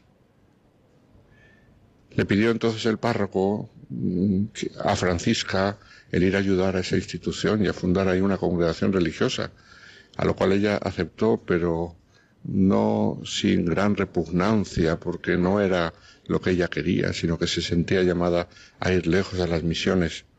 Pero bueno, empezó, hay una vida religiosa con un noviciado un poco especial, porque si bien la habían aceptado para que trabajase en el orfanato, mm, la fundadora de ese orfanato, en vez de ayudarla a aprender la vida religiosa, lo que hizo fue obstaculizar su trabajo, lo cual no consiguió desalentar a Francisca, mm, que se dio cuenta que no era aquel su sitio, sino que con otras compañeras decidió fundar una nueva institución, que serían las misioneras del Sagrado Corazón, bajo la inspiración del gran misionero jesuita San Francisco Javier. Ella amante de las misiones, luego veremos cómo por fin consiguió llegar a hacer realidad su sueño misionero, si bien no en China, pero todo lo puso en manos de San Francisco Javier. Cuando Francisca hizo los votos religiosos, tomó el nombre de este santo y en 1877 fue cuando hizo la profesión con siete compañeras. Fue la primitiva comunidad y el obispo la nombró a ella superiora, lo cual no hizo sino empeorar las cosas porque seguían trabajando en el orfanato, pero mm, mm, la relación con las otras que ya estaban en el orfanato no era buena. Y además incluso alguna de sus propias religiosas de las que profesaron con ella, concretamente la hermana Tondina, que parece que estaba un tanto mal de la cabeza, hizo que eh, los desvaríos de esta hermana fueran de escándalo público. Todo esto complicó la vida en aquel orfanato, de modo que llegaron al obispo los problemas que había y decidió cerrar el orfanato. Esto fue providencial porque fue el momento para eh, Francisca Javier y sus compañeras de crear ya por fin definitivamente algo nuevo. Ellas eran una comunidad nueva, pero seguían viviendo en el orfanato y ahora ya será el momento de hacer algo diferente. Allí en el mismo Codoño, aquel pueblo donde estaba el orfanato, había un antiguo convento franciscano vacío y olvidado. Y a él se trasladó la madre Cabrini con sus siete compañeras. Cuanto la comunidad quedó establecida, la santa decidió redactar las reglas y el fin principal de estas nuevas misioneras sería la educación de las jóvenes. Ese mismo año el obispo de Lodi, diócesis a la que pertenecía Codoño, aprobó las constituciones y dos años más tarde se inauguró la primera filial en otro pueblo cerca de Milán, para después llegar la tercera casa en el mismo Milán. Todo esto se escribe pronto, pero la realidad fue cosa muy seria. En efecto, eh, pues algunos se alegraron que el título de mm, que las misioneras empezasen esta nueva función y estas nuevas fundaciones, pero otros no, otros lo miraban con recelo y dijeron que el título de misioneras no convenía a las mujeres porque era solamente para hombres. Hasta aquel entonces en la iglesia la tradición misionera era más de hombres que de mujeres. Incluso una madre se quejó de que su hija había sido engañada para entrar en la congregación. Todo eso fueron sufrimientos para la madre Francisca Javier. Sin embargo, la congregación empezó a crecer y la madre Cabrini demostró ampliamente su capacidad. Así, en 1887 fue a Roma a pedir a la Santa Sede que aprobase su pequeña congregación y le diese permiso de abrir una casa en la ciudad eterna. Algunas personas influyentes trataron de disuadir a la Santa del proyecto porque juzgaban que siete años de prueba no bastaban para la aprobación de la congregación. El cardenal vicario de Roma repitió el mismo argumento en su primera entrevista con la madre Cabrini, pero solo en la primera entrevista porque la santa se lo ganó muy pronto. Al poco tiempo se pidió a la madre Cabrini que abriese no solamente una, sino dos casas en Roma. Tal era el atractivo personal y la fuerza interior que tenía. Consiguió que aquellos que recelaban de ella y que creían que era un experimento demasiado nuevo y por tanto no tenía que tener presencia en Roma, mm, se callasen y admitiesen la realidad de que esto era algo inspirado por el Señor, pues dos casas se le pidieron que abriese, una escuela gratuita y un orfanato. Algunos meses más tarde se publicó el decreto de la primera aprobación de estas hermanas misioneras. Como hemos dicho, la madre Cabrini había soñado en China desde la niñez, pero no faltaban quienes querían convencerla de que volviese los ojos hacia otro continente, concretamente Monseñor Scalabrini, hoy en los altares, obispo de Piacenza, que había fundado la Sociedad de San Carlos, los misioneros escalabrinianos, para trabajar entre los italianos que partían en grandísimo número a Estados Unidos, rogó a la madre Cabrini que enviase alguna de sus religiosas a colaborar con los sacerdotes de la sociedad que la había fundado. Y la santa, en principio, no quería, ella tenía la mirada puesta en Asia, no se dejaba convencer, pero ocurrió que el arzobispo de Nueva York, Monseñor Corrigan, insistió personalmente. Sin embargo, la santa seguía indecisa, porque todos apuntaban, aunque todos apuntaban en la misma dirección. Ocurrió que el Señor fue el que resolvió estas dudas de la madre Cabrini. Leemos en su biografía que tuvo por entonces un sueño que le impresionó mucho y se determinó consultar al Papa León XIII que le dijese por dónde tenía que tirar. Y el Papa le dijo, no al oriente, sino al occidente. Siendo niña, Francisca Cabrini se había caído al río y desde entonces tenía horror al agua. Y para ella el tener que cruzar el Atlántico le parecía una cosa terrible. Y sin embargo, después de lo que le dijo León XIII, a pesar de sus miedos a cruzar el océano, cruzó el Atlántico por primera vez con seis de sus religiosas y desembarcó en Nueva York el 31 de marzo de 1889. A lo largo de su vida tendría que cruzar más veces el Atlántico. Una multitud de europeos, pobres, italianos, polacos, ucranianos, checos, croatas, eslovacos, emigraban a los Estados Unidos.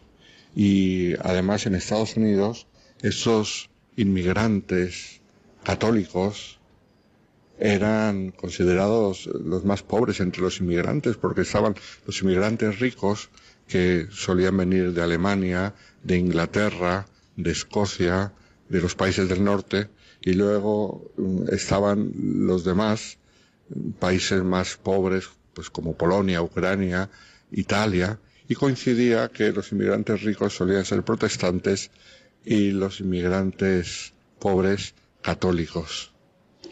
La mayoría de los que llegaban pues no, sabían ni los rudimentos de la doctrina cristiana, venían de pueblos muy pobres. Cuando llegó ella a Nueva York, había solamente en Nueva York una cantidad más o menos de 50.000 italianos. Tengamos en cuenta que Nueva York no era lo que es ahora, y las cifras eran tan grandes, pues ahí solamente italianos 50.000, por no hablar de otras ciudades como Chicago, que se suele decir que es la ciudad polaca de más número de habitantes, porque hay más polacos que, que, la misma Varsovia, y así en todo Estados Unidos, europeos, católicos, trabajadores normalmente manuales, que con el tiempo iban abriéndose camino, pero que al llegar eran muy pobres. El clero tenía sus dificultades porque de cada 12 sacerdotes italianos en los Estados Unidos, 10 tenían que, tenía que salir de su tierra por mala conducta y habían llegado a Estados Unidos como refugio. Con lo cual, como a veces pasó también en la evangelización de España, no siempre, pero a veces el clero que había llegado a las misiones en América no era de lo mejorcito y no era de lo más ejemplar. Y además a esto hay que añadir la pobreza de los inmigrantes. Todo esto hacía que la situación familiar y social en estos ambientes de inmigración, sobre todo entre los católicos, fuera muy difícil. Eh, no tiene pues de extrañar que en el tercer concilio plenario de Baltimore, Monseñor Corrigan y León XIII estuvieran muy inquietos sobre la situación de la inmigración. Por eso quizá el Papa León XIII le pidió a la Madre Cabrini, cuando la vio con tanto fervor y tantos deseos apostólicos misioneros, que fuera para allá. La acogida que se dio a las religiosas en Nueva York no fue demasiado entusiasta.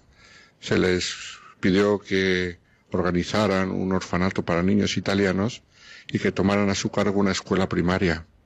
Pero al llegar a Nueva York, donde se les dio cordialmente la bienvenida, se encontraron con que no tenían casa De suerte que por lo menos la primera noche tuvieron que pasarla en una posada eh, pobre y sucia y, mm, de mala catadura, como dice la biografía de la santa. Cuando la madre Cabrini fue a ver a Monseñor Corrigan, se enteró de que debido a ciertas dificultades entre el arzobispo y las bienhechoras, se había renunciado al proyecto del orfanato. Por otra parte, aunque abundaban los alumnos, no había edificio para la escuela. El arzobispo le terminó diciendo que en vista de las circunstancias, lo mejor era que se regresasen a Italia. Pero ella replicó con firmeza, no, monseñor, el Papa me ha enviado aquí y aquí me voy a quedar. El arzobispo quedó impresionado al ver la firmeza de aquella pequeña italiana y el apoyo que le prestaban en Roma. E hizo todo lo posible para arreglar las cosas para que se pudiese abrir el orfanato y de hecho pocas semanas después ya se había encontrado una casa y todo gracias a la insistencia y la perseverancia de esta mujer. A partir de ese momento empezaron una serie de fundaciones, de viajes a Italia, pobrecilla ella con lo mal que lo pasaba en el avión cuando tenía que cruzar el Atlántico. Pero de Italia trajo dinero, de Italia trajo vocaciones y esto le ayudó a abrir mm, casas en distintas partes de Estados Unidos, incluso en Latinoamérica. En 1892, año del cuarto centenario del descubrimiento del Nuevo Mundo, la Santa fundó en Nueva York una de sus obras más conocidas, el Columbus Hospital, que todavía hoy en día funciona. En realidad, dicha obra había sido emprendida poco antes por los escalabrinianos, la Sociedad de San Carlos, y desgraciadamente la cesión del hospital a las misioneras creó ciertos resentimientos contra la Madre Francisca, pero ella lo intentó superar a través de su bondad y a través del buen hacer en el hospital, que necesitaba de mucha ayuda y de una mano firme, y las religiosas de la Madre Cabrini lo consiguieron sacar adelante con gran éxito. Siguieron unos años de grandísima actividad apostólica y fundaciones, incluso hasta España llegó su fama y el obispo de Vitoria mm, se opuso a que viniese a fundar, si bien la reina María Cristina había llamado a España a, Santa Francisca Javier, pero aquí tuvo las dificultades porque el obispo no lo acababa de ver con buen ojo. Pero para que la reina María Cristina le hubiese llegado la noticia de la vida de esta mujer, quiere decir que su fama se había extendido por todo el orbe católico. En 1911 la salud de la fundadora comenzó a decaer. Tenía entonces 61 años y estaba físicamente agotada, pero todavía pudo trabajar seis años más. Y sin embargo el fin le llegó súbitamente. Murió la madre Cabrini durante uno de sus viajes a Chicago el 22 de diciembre de 1917. Fue canonizada en 1946 y su cuerpo descansa en eh, la capilla de un colegio en el estado de Nueva York, allá donde ella llegó en primer lugar como misionera. Sin duda que antes de Santa Francisca hubo muchos santos en los Estados Unidos y que seguirá viéndolos en el futuro, pero ella fue la primera ciudadana americana cuya santidad fue públicamente reconocida por la Iglesia mediante la canonización y por lo tanto considerada una gloria para la Iglesia de Estados Unidos, también para la Iglesia de Italia, que fue eh, su tierra de origen, y para toda la humanidad. Santa Francisca Javier Cabrini heredó de San Francisco Javier el fervor misionero que le llevó donde Dios quiso, no donde ella planeaba, no donde le hacía ilusiones, sino donde Dios la quiso llevar, y por lo tanto su fruto fue mucho más abundante. Muy buenas noches a todos los oyentes de Radio María.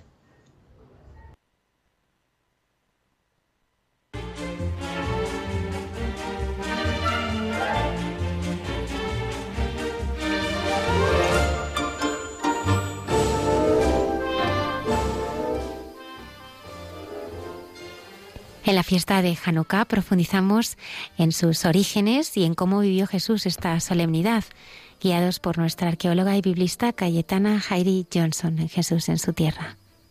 Buenas noches de paz y bien, queridos amigos de esta sección llamada Jesús en su tierra de Radio María. Y eh, esta semana voy a arrancar con una eh, referencia al Evangelio de Juan, capítulo 10, versículos 22-23, en el cual se nos dice que Jesús asistió a unas celebraciones en Jerusalén como es la fiesta de la dedicación. Entonces, esta, con este término, pues lo que estaba celebrando Jesús de Nazaret era una fiesta de Hanukkah, que es lo que eh, se está dando esta semana en el calendario judío. Eh, esta celebración de Hanukkah, pues arrancó el domingo pasado, justo coincidiendo con nuestra fiesta cristiana del Adviento, la gran fiesta de la espera, ¿no? Eh, que precede al nacimiento de Jesús en Belén, y es una maravillosa coincidencia de nuevo por lo que representan estas dos fiestas que están estrechamente ligadas a la luz, a la iluminación de unas eh, candelicas, ¿no? como se dice en la lengua eh, sefardí, estas velas, que no dejan de ser eh, fuentes siempre de inspiración, de esperanza y sobre todo en los tiempos que corren, donde aparentemente todo está tan oscuro, tan inquieto, tan lleno de enfermedad por todas partes y que con estas celebraciones pues siempre es un recordatorio de que Dios no nos abandona, que siempre nos está acompañando a través de estas luminarias. ¿En qué consiste esta celebración de Hanukkah? Que ya os digo que empezó el domingo pasado y va a durar toda esta semana hasta el día 6, pues lo que se está celebrando es eh, la revuelta macabea que tuvo lugar en el siglo II antes de la cristiana para expulsar a los griegos seleucidas.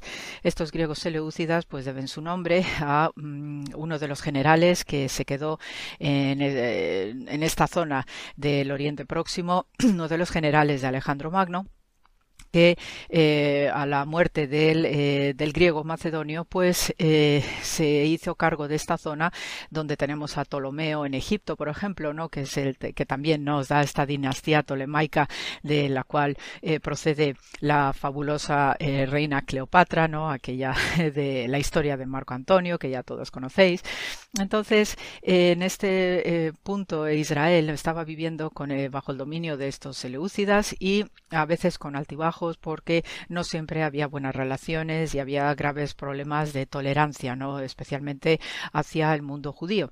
en el caso es que eh, el momento que se produce la revuelta macabea pues viene dado porque el último dirigente seleucida, Antíoco IV, se encarga de hacer una serie de profanaciones al pueblo de Israel porque les tenía una manía inmensa. Entonces, entre las cosas que iba haciendo este rey, pues, eh, por ejemplo, levantó santuarios al dios eh, griego Zeus, tanto en Jerusalén como en el monte Gerizim, que es el monte sagrado de los eh, samaritanos, allá arriba, en la, Galilea, y después también pues les iba prohibiendo celebraciones de Shabbat, les iba prohibiendo circuncisiones y una serie de costumbres típicamente judías, ¿no? desde el punto de vista ritual y consuetudinario.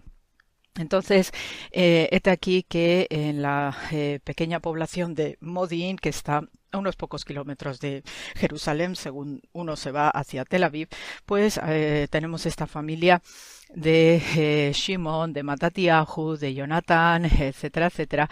Es toda una familia que trabaja la herrería, eh, utilizan martillos y por eso reciben el nombre de macabeos por la palabra macab, que esa es la forma para eh, martillo en hebreo, y entonces se levantan ¿no? con toda la fuerza que tienen estos chicos para realmente ya expulsar a este rey nefasto a todas luces y para de, de nuevo pues recuperar lo que es la nación de Israel. Entonces, gracias a la revuelta macabea que tuvo lugar unos cuantos años en este siglo II pues se produjeron diversos enfrentamientos eh, a lo largo del país, pues precisamente no para echar todo este mundo helenizado que había surgido, incluso también eh, muchos judíos se habían helenizado y habían abandonado eh, voluntariamente pues todo ese ambiente eh, cultural y religioso heredado de sus ancestros. Y en algunos casos hubo judíos que incluso llegaron a reconstruirse la circuncisión. Y esto lo narra muy bien Celso ¿no? en sus escritos. Em, con el tema de la revuelta macabea pues obviamente el primer objetivo era la recuperación del templo de Jerusalén para purificarlo darle una nueva dedicación y esto es lo que hay detrás de la palabra Hanukkah, ¿no? puesto que eh, significa propiamente ese restablecimiento, esa restauración. Y es aquí también donde se va a producir el milagro de las luminarias, ¿no? que es así como se conoce y en este sentido Jesús de Nazaret, pues según estaba en Jerusalén haciendo las celebraciones propias de Hanukkah, pues con total seguridad estaba haciendo lo que os voy a comentar a continuación. Ya os he mencionado que Hay un encendido de velas eh, durante esta semana. Cada día se va añadiendo una vela más porque hay que encender en total ocho eh, luces en un candelabro específico que es esta Hanukkah y es un candelabro específico solo para la celebración de Hanukkah que eh, se difiere pues por una rama nada más del tradicional candelabro menorá que es el de los siete brazos que se tiene habitualmente en la, todas partes en el mundo judío. Entonces esta Hanukkah, pues cada día se debe encender una vela y se va añadiendo, ¿no? empiezas el primer día una vela, luego al día siguiente tienes dos, al siguiente tienes tres y eh, hoy eh, pues vamos a seguir con otro encendido de velas que además eh, siempre va a tener una vela extra adicional llamado shamash o Cohen, que significa sacerdote, que es la que va encendiendo cada día todas estas eh, velitas. Eh, este es un milagro muy especial porque cuando los macabeos fueron a recuperar el templo de Jerusalén, se encontraron que había muy poquita cantidad para encender eh, las luminarias del templo. Solamente había aceite, ¿no? el aceite sagrado de las luces del templo, solamente quedaba para iluminar un día. Y entonces es ahí cuando se va a producir este milagro, en el cual pues no solamente pudo encender un día, sino que además eh, duró eh, toda la semana hasta cumplir ocho días totales. Entonces, este es el milagro de la celebración de Hanukkah y además porque em, eh, tiene un simbolismo profundo el hecho de que se diera este milagro, puesto que de, ahí emana también una serie de costumbres festivas que se celebran en estos días, como la de comer eh, fritangas, es decir, comer o tomar alimentos que hayan sido eh, fritos por aceite.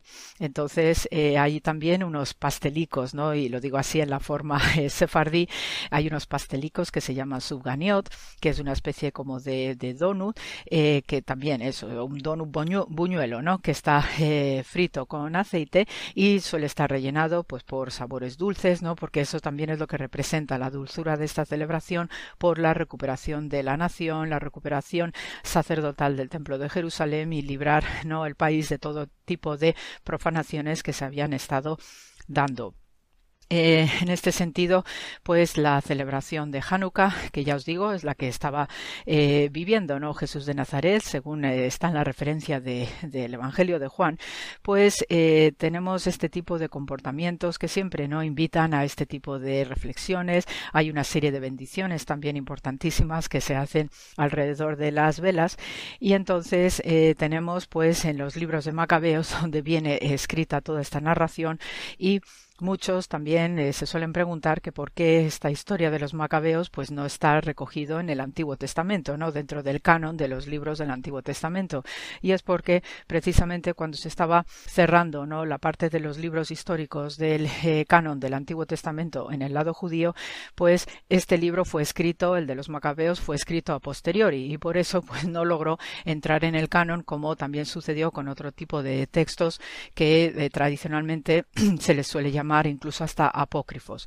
Entonces, esta es una de las explicaciones que se suele dar pues por el lado eh, judío a la hora del canon pero no por ello eh, se quiere ni rechazar ni despreciar eh, para nada lo que es el mundo y el ambiente de la revuelta macabea que de hecho pues eh, incluso en la vida cotidiana de Israel, pues existen equipos deportivos, ¿no? Como el Maccabi de Tel Aviv de baloncesto, el, el Maccabi eh, eh, Haifa, por ejemplo, otro equipo, ¿no? Y que tiene que ver con el mundo del deporte, tanto baloncesto como de fútbol. Hay también una cerveza muy rica, por cierto, que se llama Maccabi. Es decir, que hay una continuada presencia, ¿no? Del relato de los macabeos por ese aspecto heroico en un mundo bíblico que había pasado lo suyo ya con estos griegos y que bueno que por desgracia pues unos siglos después también iba a volver a sufrir una serie de experiencias traumáticas a través del mundo romano.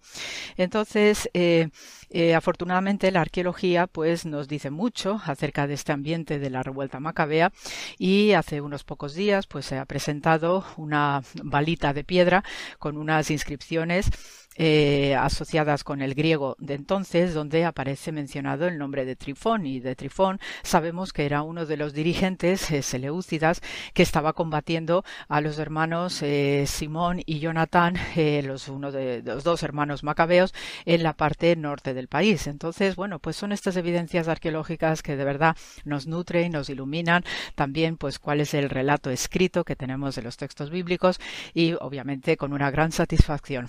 Y eh, por mi lado, desde el punto de vista ya eh, personal, mi experiencia arqueológica en Jerusalén, pues también llevo eh, hasta el año 2019, porque ahora por la cuestión pandémica pues tenemos las excavaciones frenadas, pero hasta el año 2019, los tres esos últimos años he estado trabajando también el ambiente de la revuelta macabea en la misma Jerusalén y sí puedo deciros que aparece y nos ha aparecido un lienzo del muro de la fortaleza Acra con su torre sur y esa fortaleza Acra pues la menciona, ¿no? Las antigüedades judías de Flavio Josefo. Eh, fue un escenario importantísimo de esta eh, revuelta macabea que está a pocos metros de lo que es la explanada del antiguo templo de Jerusalén y por eso pues era un lugar estratégico para la recuperación de ese templo. Y allí pues he estado trabajando eh, en estos años y dando pues obviamente eh, fe de la existencia de esta fortaleza con su rampa de asedio. Y hasta el 2019 pues seguíamos encontrando cerámica de su tiempo unas pequeñas lamparitas de aceite muy típicas de ese periodo también con motivos hebreos, ¿no? Porque hay un también a través de la cultura material, pues hay ese se transmite ese sentimiento, ¿no? de ligazón a tu pueblo, a tu historia con estas, por ejemplo, estas lamparitas que vienen decoradas con pequeños eh, menorot, ¿no? Las, eh, los candelabros de siete brazos. Eh, también encontramos eh, puntas de flecha típicos de los soldados eh, de ese periodo. Es decir, que tenemos muchísima evidencia eh, de cultura material en estos pequeños detalles que confirma finalmente que el escenario más importante de la revuelta macabea se dio en la zona sur de Jerusalén, lo que hoy se conoce como todo el, el, entorno ¿no? de la ciudad de David. Y ah, puedo decir con mucha, mucho orgullo y también con humildad, pues que he podido tocar ¿no? sobre el terreno y trabajar este aspecto que es eh, de lo que podemos leer en el, en el libro de Macabeos. Eh, pues también entre eh, en esta celebración, pues se fueron añadiendo diversas costumbres y diversas prácticas, puesto que es una semana festiva donde también la gente se intercambia en regalos, porque obviamente al ser eh, una, una, celebración de luces y de esperanza, pues todo el mundo tiene un tono muy alto y generoso, ¿no? Para con el prójimo y porque uno se alegra, pues, de haber quitado todas esas vergüenzas y esas profanaciones de Tierra Santa. Entonces, no solamente se están eh, comiendo, pues, alimentos preferentes no fritos en aceite, no por la asociación del milagro del aceite, se intercambian regalos, como os decía, sino que también pues eh, se hacen pequeños juegos. Entonces eh, ya en época medieval eh, apareció en el escenario pues una especie de peoncita con unas letras en hebreo y entonces pues los niños de la casa se entretenían haciendo juegos ¿no? con esta peoncita y entonces lo que representan esas letras iniciales es en la traducción hebrea de eh, Nefesh Gadol Hayasham, eso es lo que dice el hebreo que traducido al español es que un gran milagro se dio allí, en, por referencia a Israel o Tierra Santa. Eh, es con esta expresión lo que hacían los judíos que estaban fuera de Israel era seguir recordando, ¿no? Con esta celebración de Hanukkah, pues los acontecimientos de la historia en ese siglo II antes de la cristiana y por eso, pues con estos jueguecitos, pues era también una forma, eh, moviendo la peonza, de orientar siempre tu corazón hacia Israel en ese momento de celebración de Hanukkah, ¿no? Rememorando y recordando y siempre con la lectura bíblica eh, por delante. Eh, ya en tiempos actuales, pues os cuento un detalle también que suele ser obviamente duro y dramático cuando uno ve imágenes de la época en la eh, Alemania nazi, pues los judíos en momentos en que ya se estaban produciendo las deportaciones a los campos de concentración, aquellos que eh, que todavía seguían en sus casas y que eh, coincidía la fecha de Hanukkah, pues seguían poniendo sus candelabros de ocho brazos en las ventanas de los hogares y esa es la costumbre judía. Eso era lo que también eh, tenía que hacer Jesús, ¿no? Como judío observante en la celebración de Hanukkah, es decir, poner luminarias en las ventanas de los hogares porque las luces de las velas también servían no solamente para iluminar a los judíos, sino también ser la luz de Dios a todo el mundo. Y la ventana, pues, es el marco ideal para reflejar esta, de forma metafórica, esta transmisión de la luz al mundo. Y por eso en la Alemania nazi, pues los judíos, no sabiendo, ¿no? que eran ya perseguidos, que ya se les llevaba a campos de concentración hasta el final, hasta que el último judío hubiera sido deportado, seguían poniendo esos candelabros de ocho brazos en las ventanas de sus casas porque aún dentro del horror y de un momento nefasto no como la que se vivió en Europa con la con estos alemanes nazis pues ellos quisieron seguir transmitiendo la luz de alguna manera dentro de esa oscuridad y ese terror al resto del mundo. Así que con estas consignas y en esta semana tan festiva y tan especial, que además nos está coincidiendo con nuestro Adviento cristiano, pues no dejemos de ser, gracias a los hermanos mayores con nosotros los cristianos, pues de ser esa referencia luminosa para muchos que están pasando momentos eh, tristes, momentos depresivos, momentos de incertidumbre y de angustia, porque no deja de ser que estas luces que nuestros calendarios litúrgicos nos recuerdan año tras año, significan la permanencia de Dios, del consuelo, de la misericordia en nuestras vidas. Y esto es lo que los hermanos macabeos nos eh, eh, recuerdan desde ese siglo II. Antes era cristiana y obviamente la esperanza del aviento, que dentro de unas semanicas también vamos a tener el nacimiento de otra gran luz en Belén de Judá. Así que con estas palabras y muchísimas gracias por la escucha, se os manda muchísimo amor, paz y bien como siempre y hasta la semana que viene.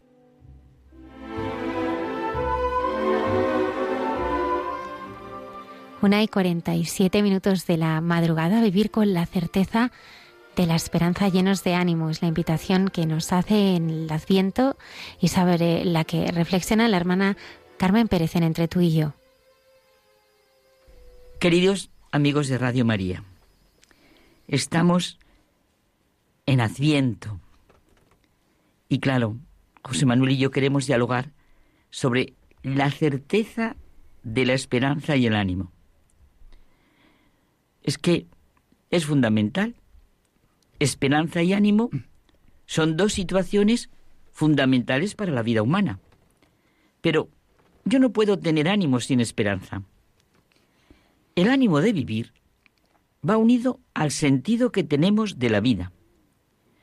Hay, como dice Romano Guardini, un ánimo básico, necesarísimo hoy, ante esta sociedad que silencia a Dios y en la que se viven tantas ideologías que están destruyendo a la persona, a la familia, a la sociedad. Es tremendo lo que estamos viviendo. Este ánimo básico es sentir que Él me ha dado a mí mismo, de su mano he de vivir mi vida, de su mano he de ver la familia, los amigos, el trabajo, la sociedad. Nuestro pasado, nuestro presente, nuestro futuro no se entiende, ni puede vivirse sin Él. Es necesario que recibamos confiados nuestra asistencia de la mano de Dios y la vivamos animosos. Mm. Y este ánimo nos permite ir hacia el propio porvenir. El futuro es lo desconocido y vivir significa vivir el aquí y el ahora. Pero desde este aquí y ahora, desde este presente, avanzar a lo desconocido. Por eso, el mensaje de Jesús sobre la providencia, es lo que nos abre el camino y nos hace caminar llenos de ánimo. Él nos enseña que Dios es un Padre amoroso y omnipotente. Mirad los lirios del campo, las aves del cielo. Si Dios así los cuida, ¿cuánto más a nosotros que somos sus hijos? Por eso, yo creo que es muy importante que no tengamos miedo. Solo Dios puede ayudarnos a resolver las dificultades y superar las adversidades. Él es nuestro respaldo, es realmente nuestro único apoyo. La Biblia, estaba pensando, es la palabra de Dios. Esta es la novedad de la revelación bíblica, dice Benedicto XVI. Dios se da a conocer en el diálogo que quiere tener con el hombre. Por eso, claro, la Biblia es un manantial inagotable. Y ahora pienso en una cosa que puede parecer demasiado sencilla, y es la palabra ánimo. Pero implica tantísimo, como decíamos en el comienzo, es fundamental en el ser humano. Pues concretamente es una propuesta muy sencilla. Buscar, leer, escuchar en el Antiguo y en el Nuevo Testamento la palabra ánimo.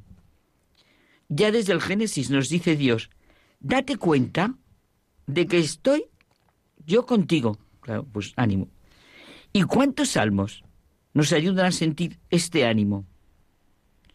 ¿Por qué voy a inquietarme, como tú decías, a tener miedos? ¿Por qué me voy a angustiar? En Dios pongo mi esperanza y lo alabaré siempre. Sentir de verdad, Él es mi Salvador.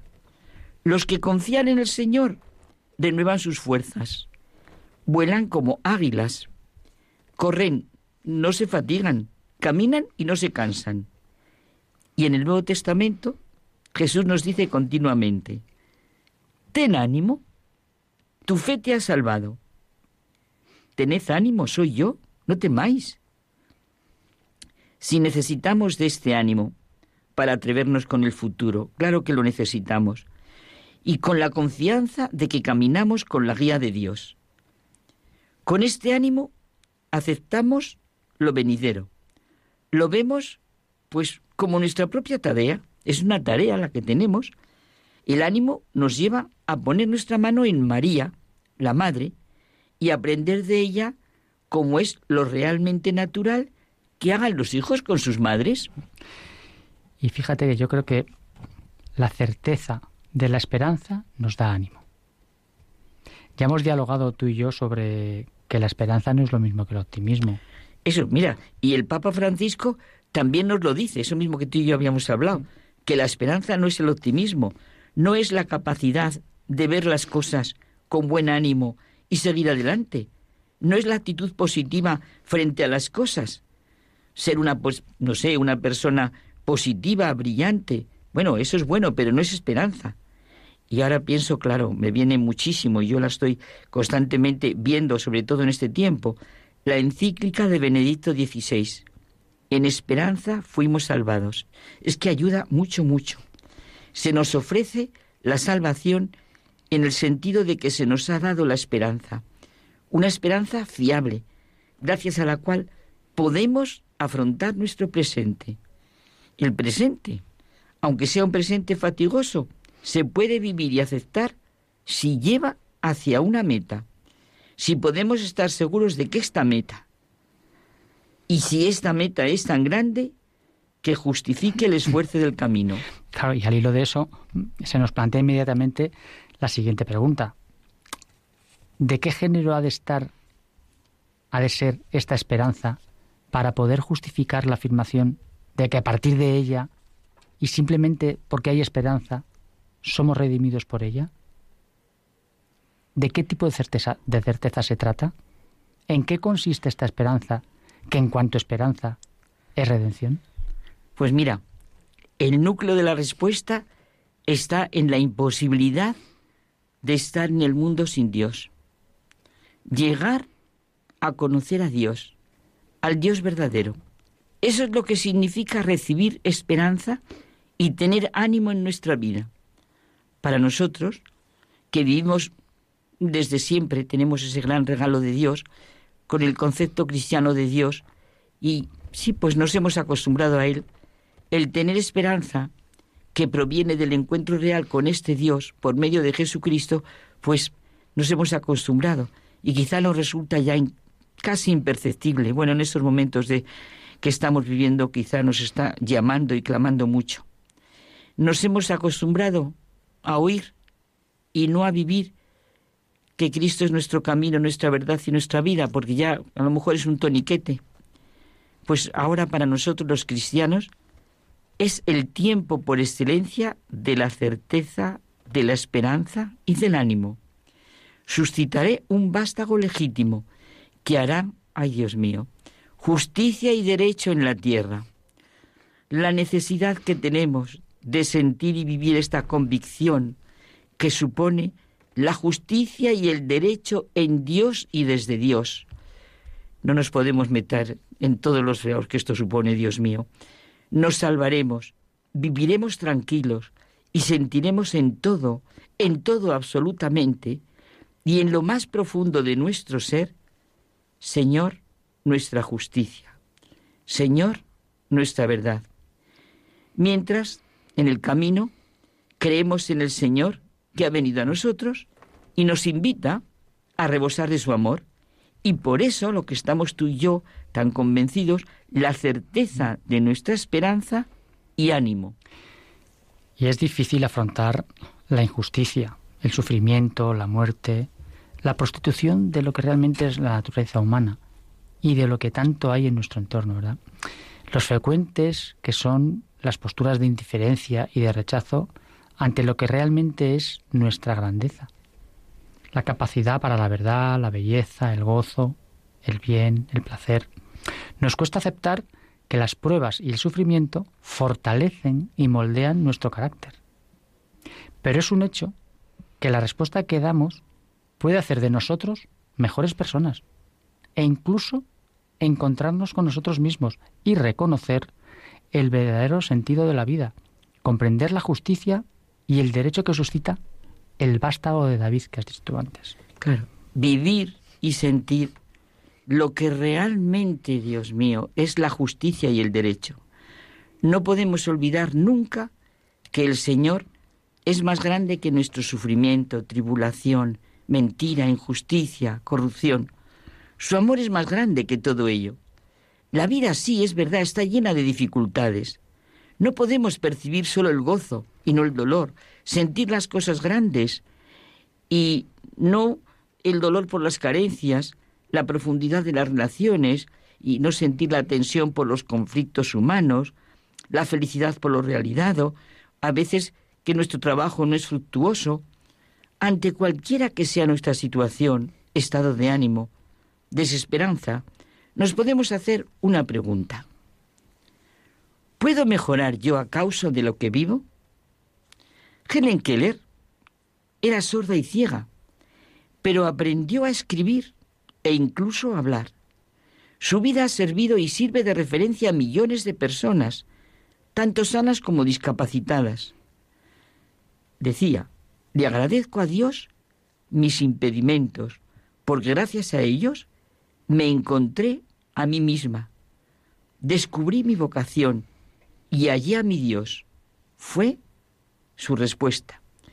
A pesar de lo que ocurre, nos decimos ahora, o precisamente por eso, anhelamos que se implante el derecho y la justicia en nuestro mundo. Se habla mucho de servir al pueblo, se llena la boca con la palabra democracia, pero realmente, ¿quién es el auténtico implantador del derecho y la justicia? ¿Verdad que nos brota del corazón una exclamación, José Manuel? El, Ven Señor, no tardes. Claro, ese es el tiempo de Adviento. Vivir con la certeza de la esperanza llenos de ánimo. Bueno, pues vemos así hasta la semana que viene. Hasta la semana que viene. Nos despedimos hasta el próximo programa. Que tengáis una feliz y santa semana.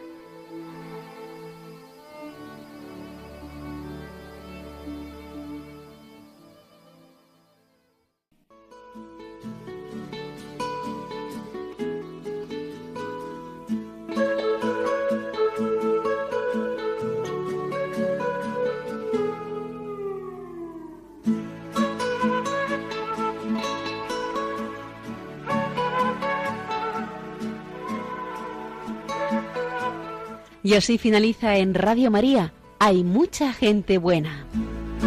Un programa dirigido por Almudena Delgado.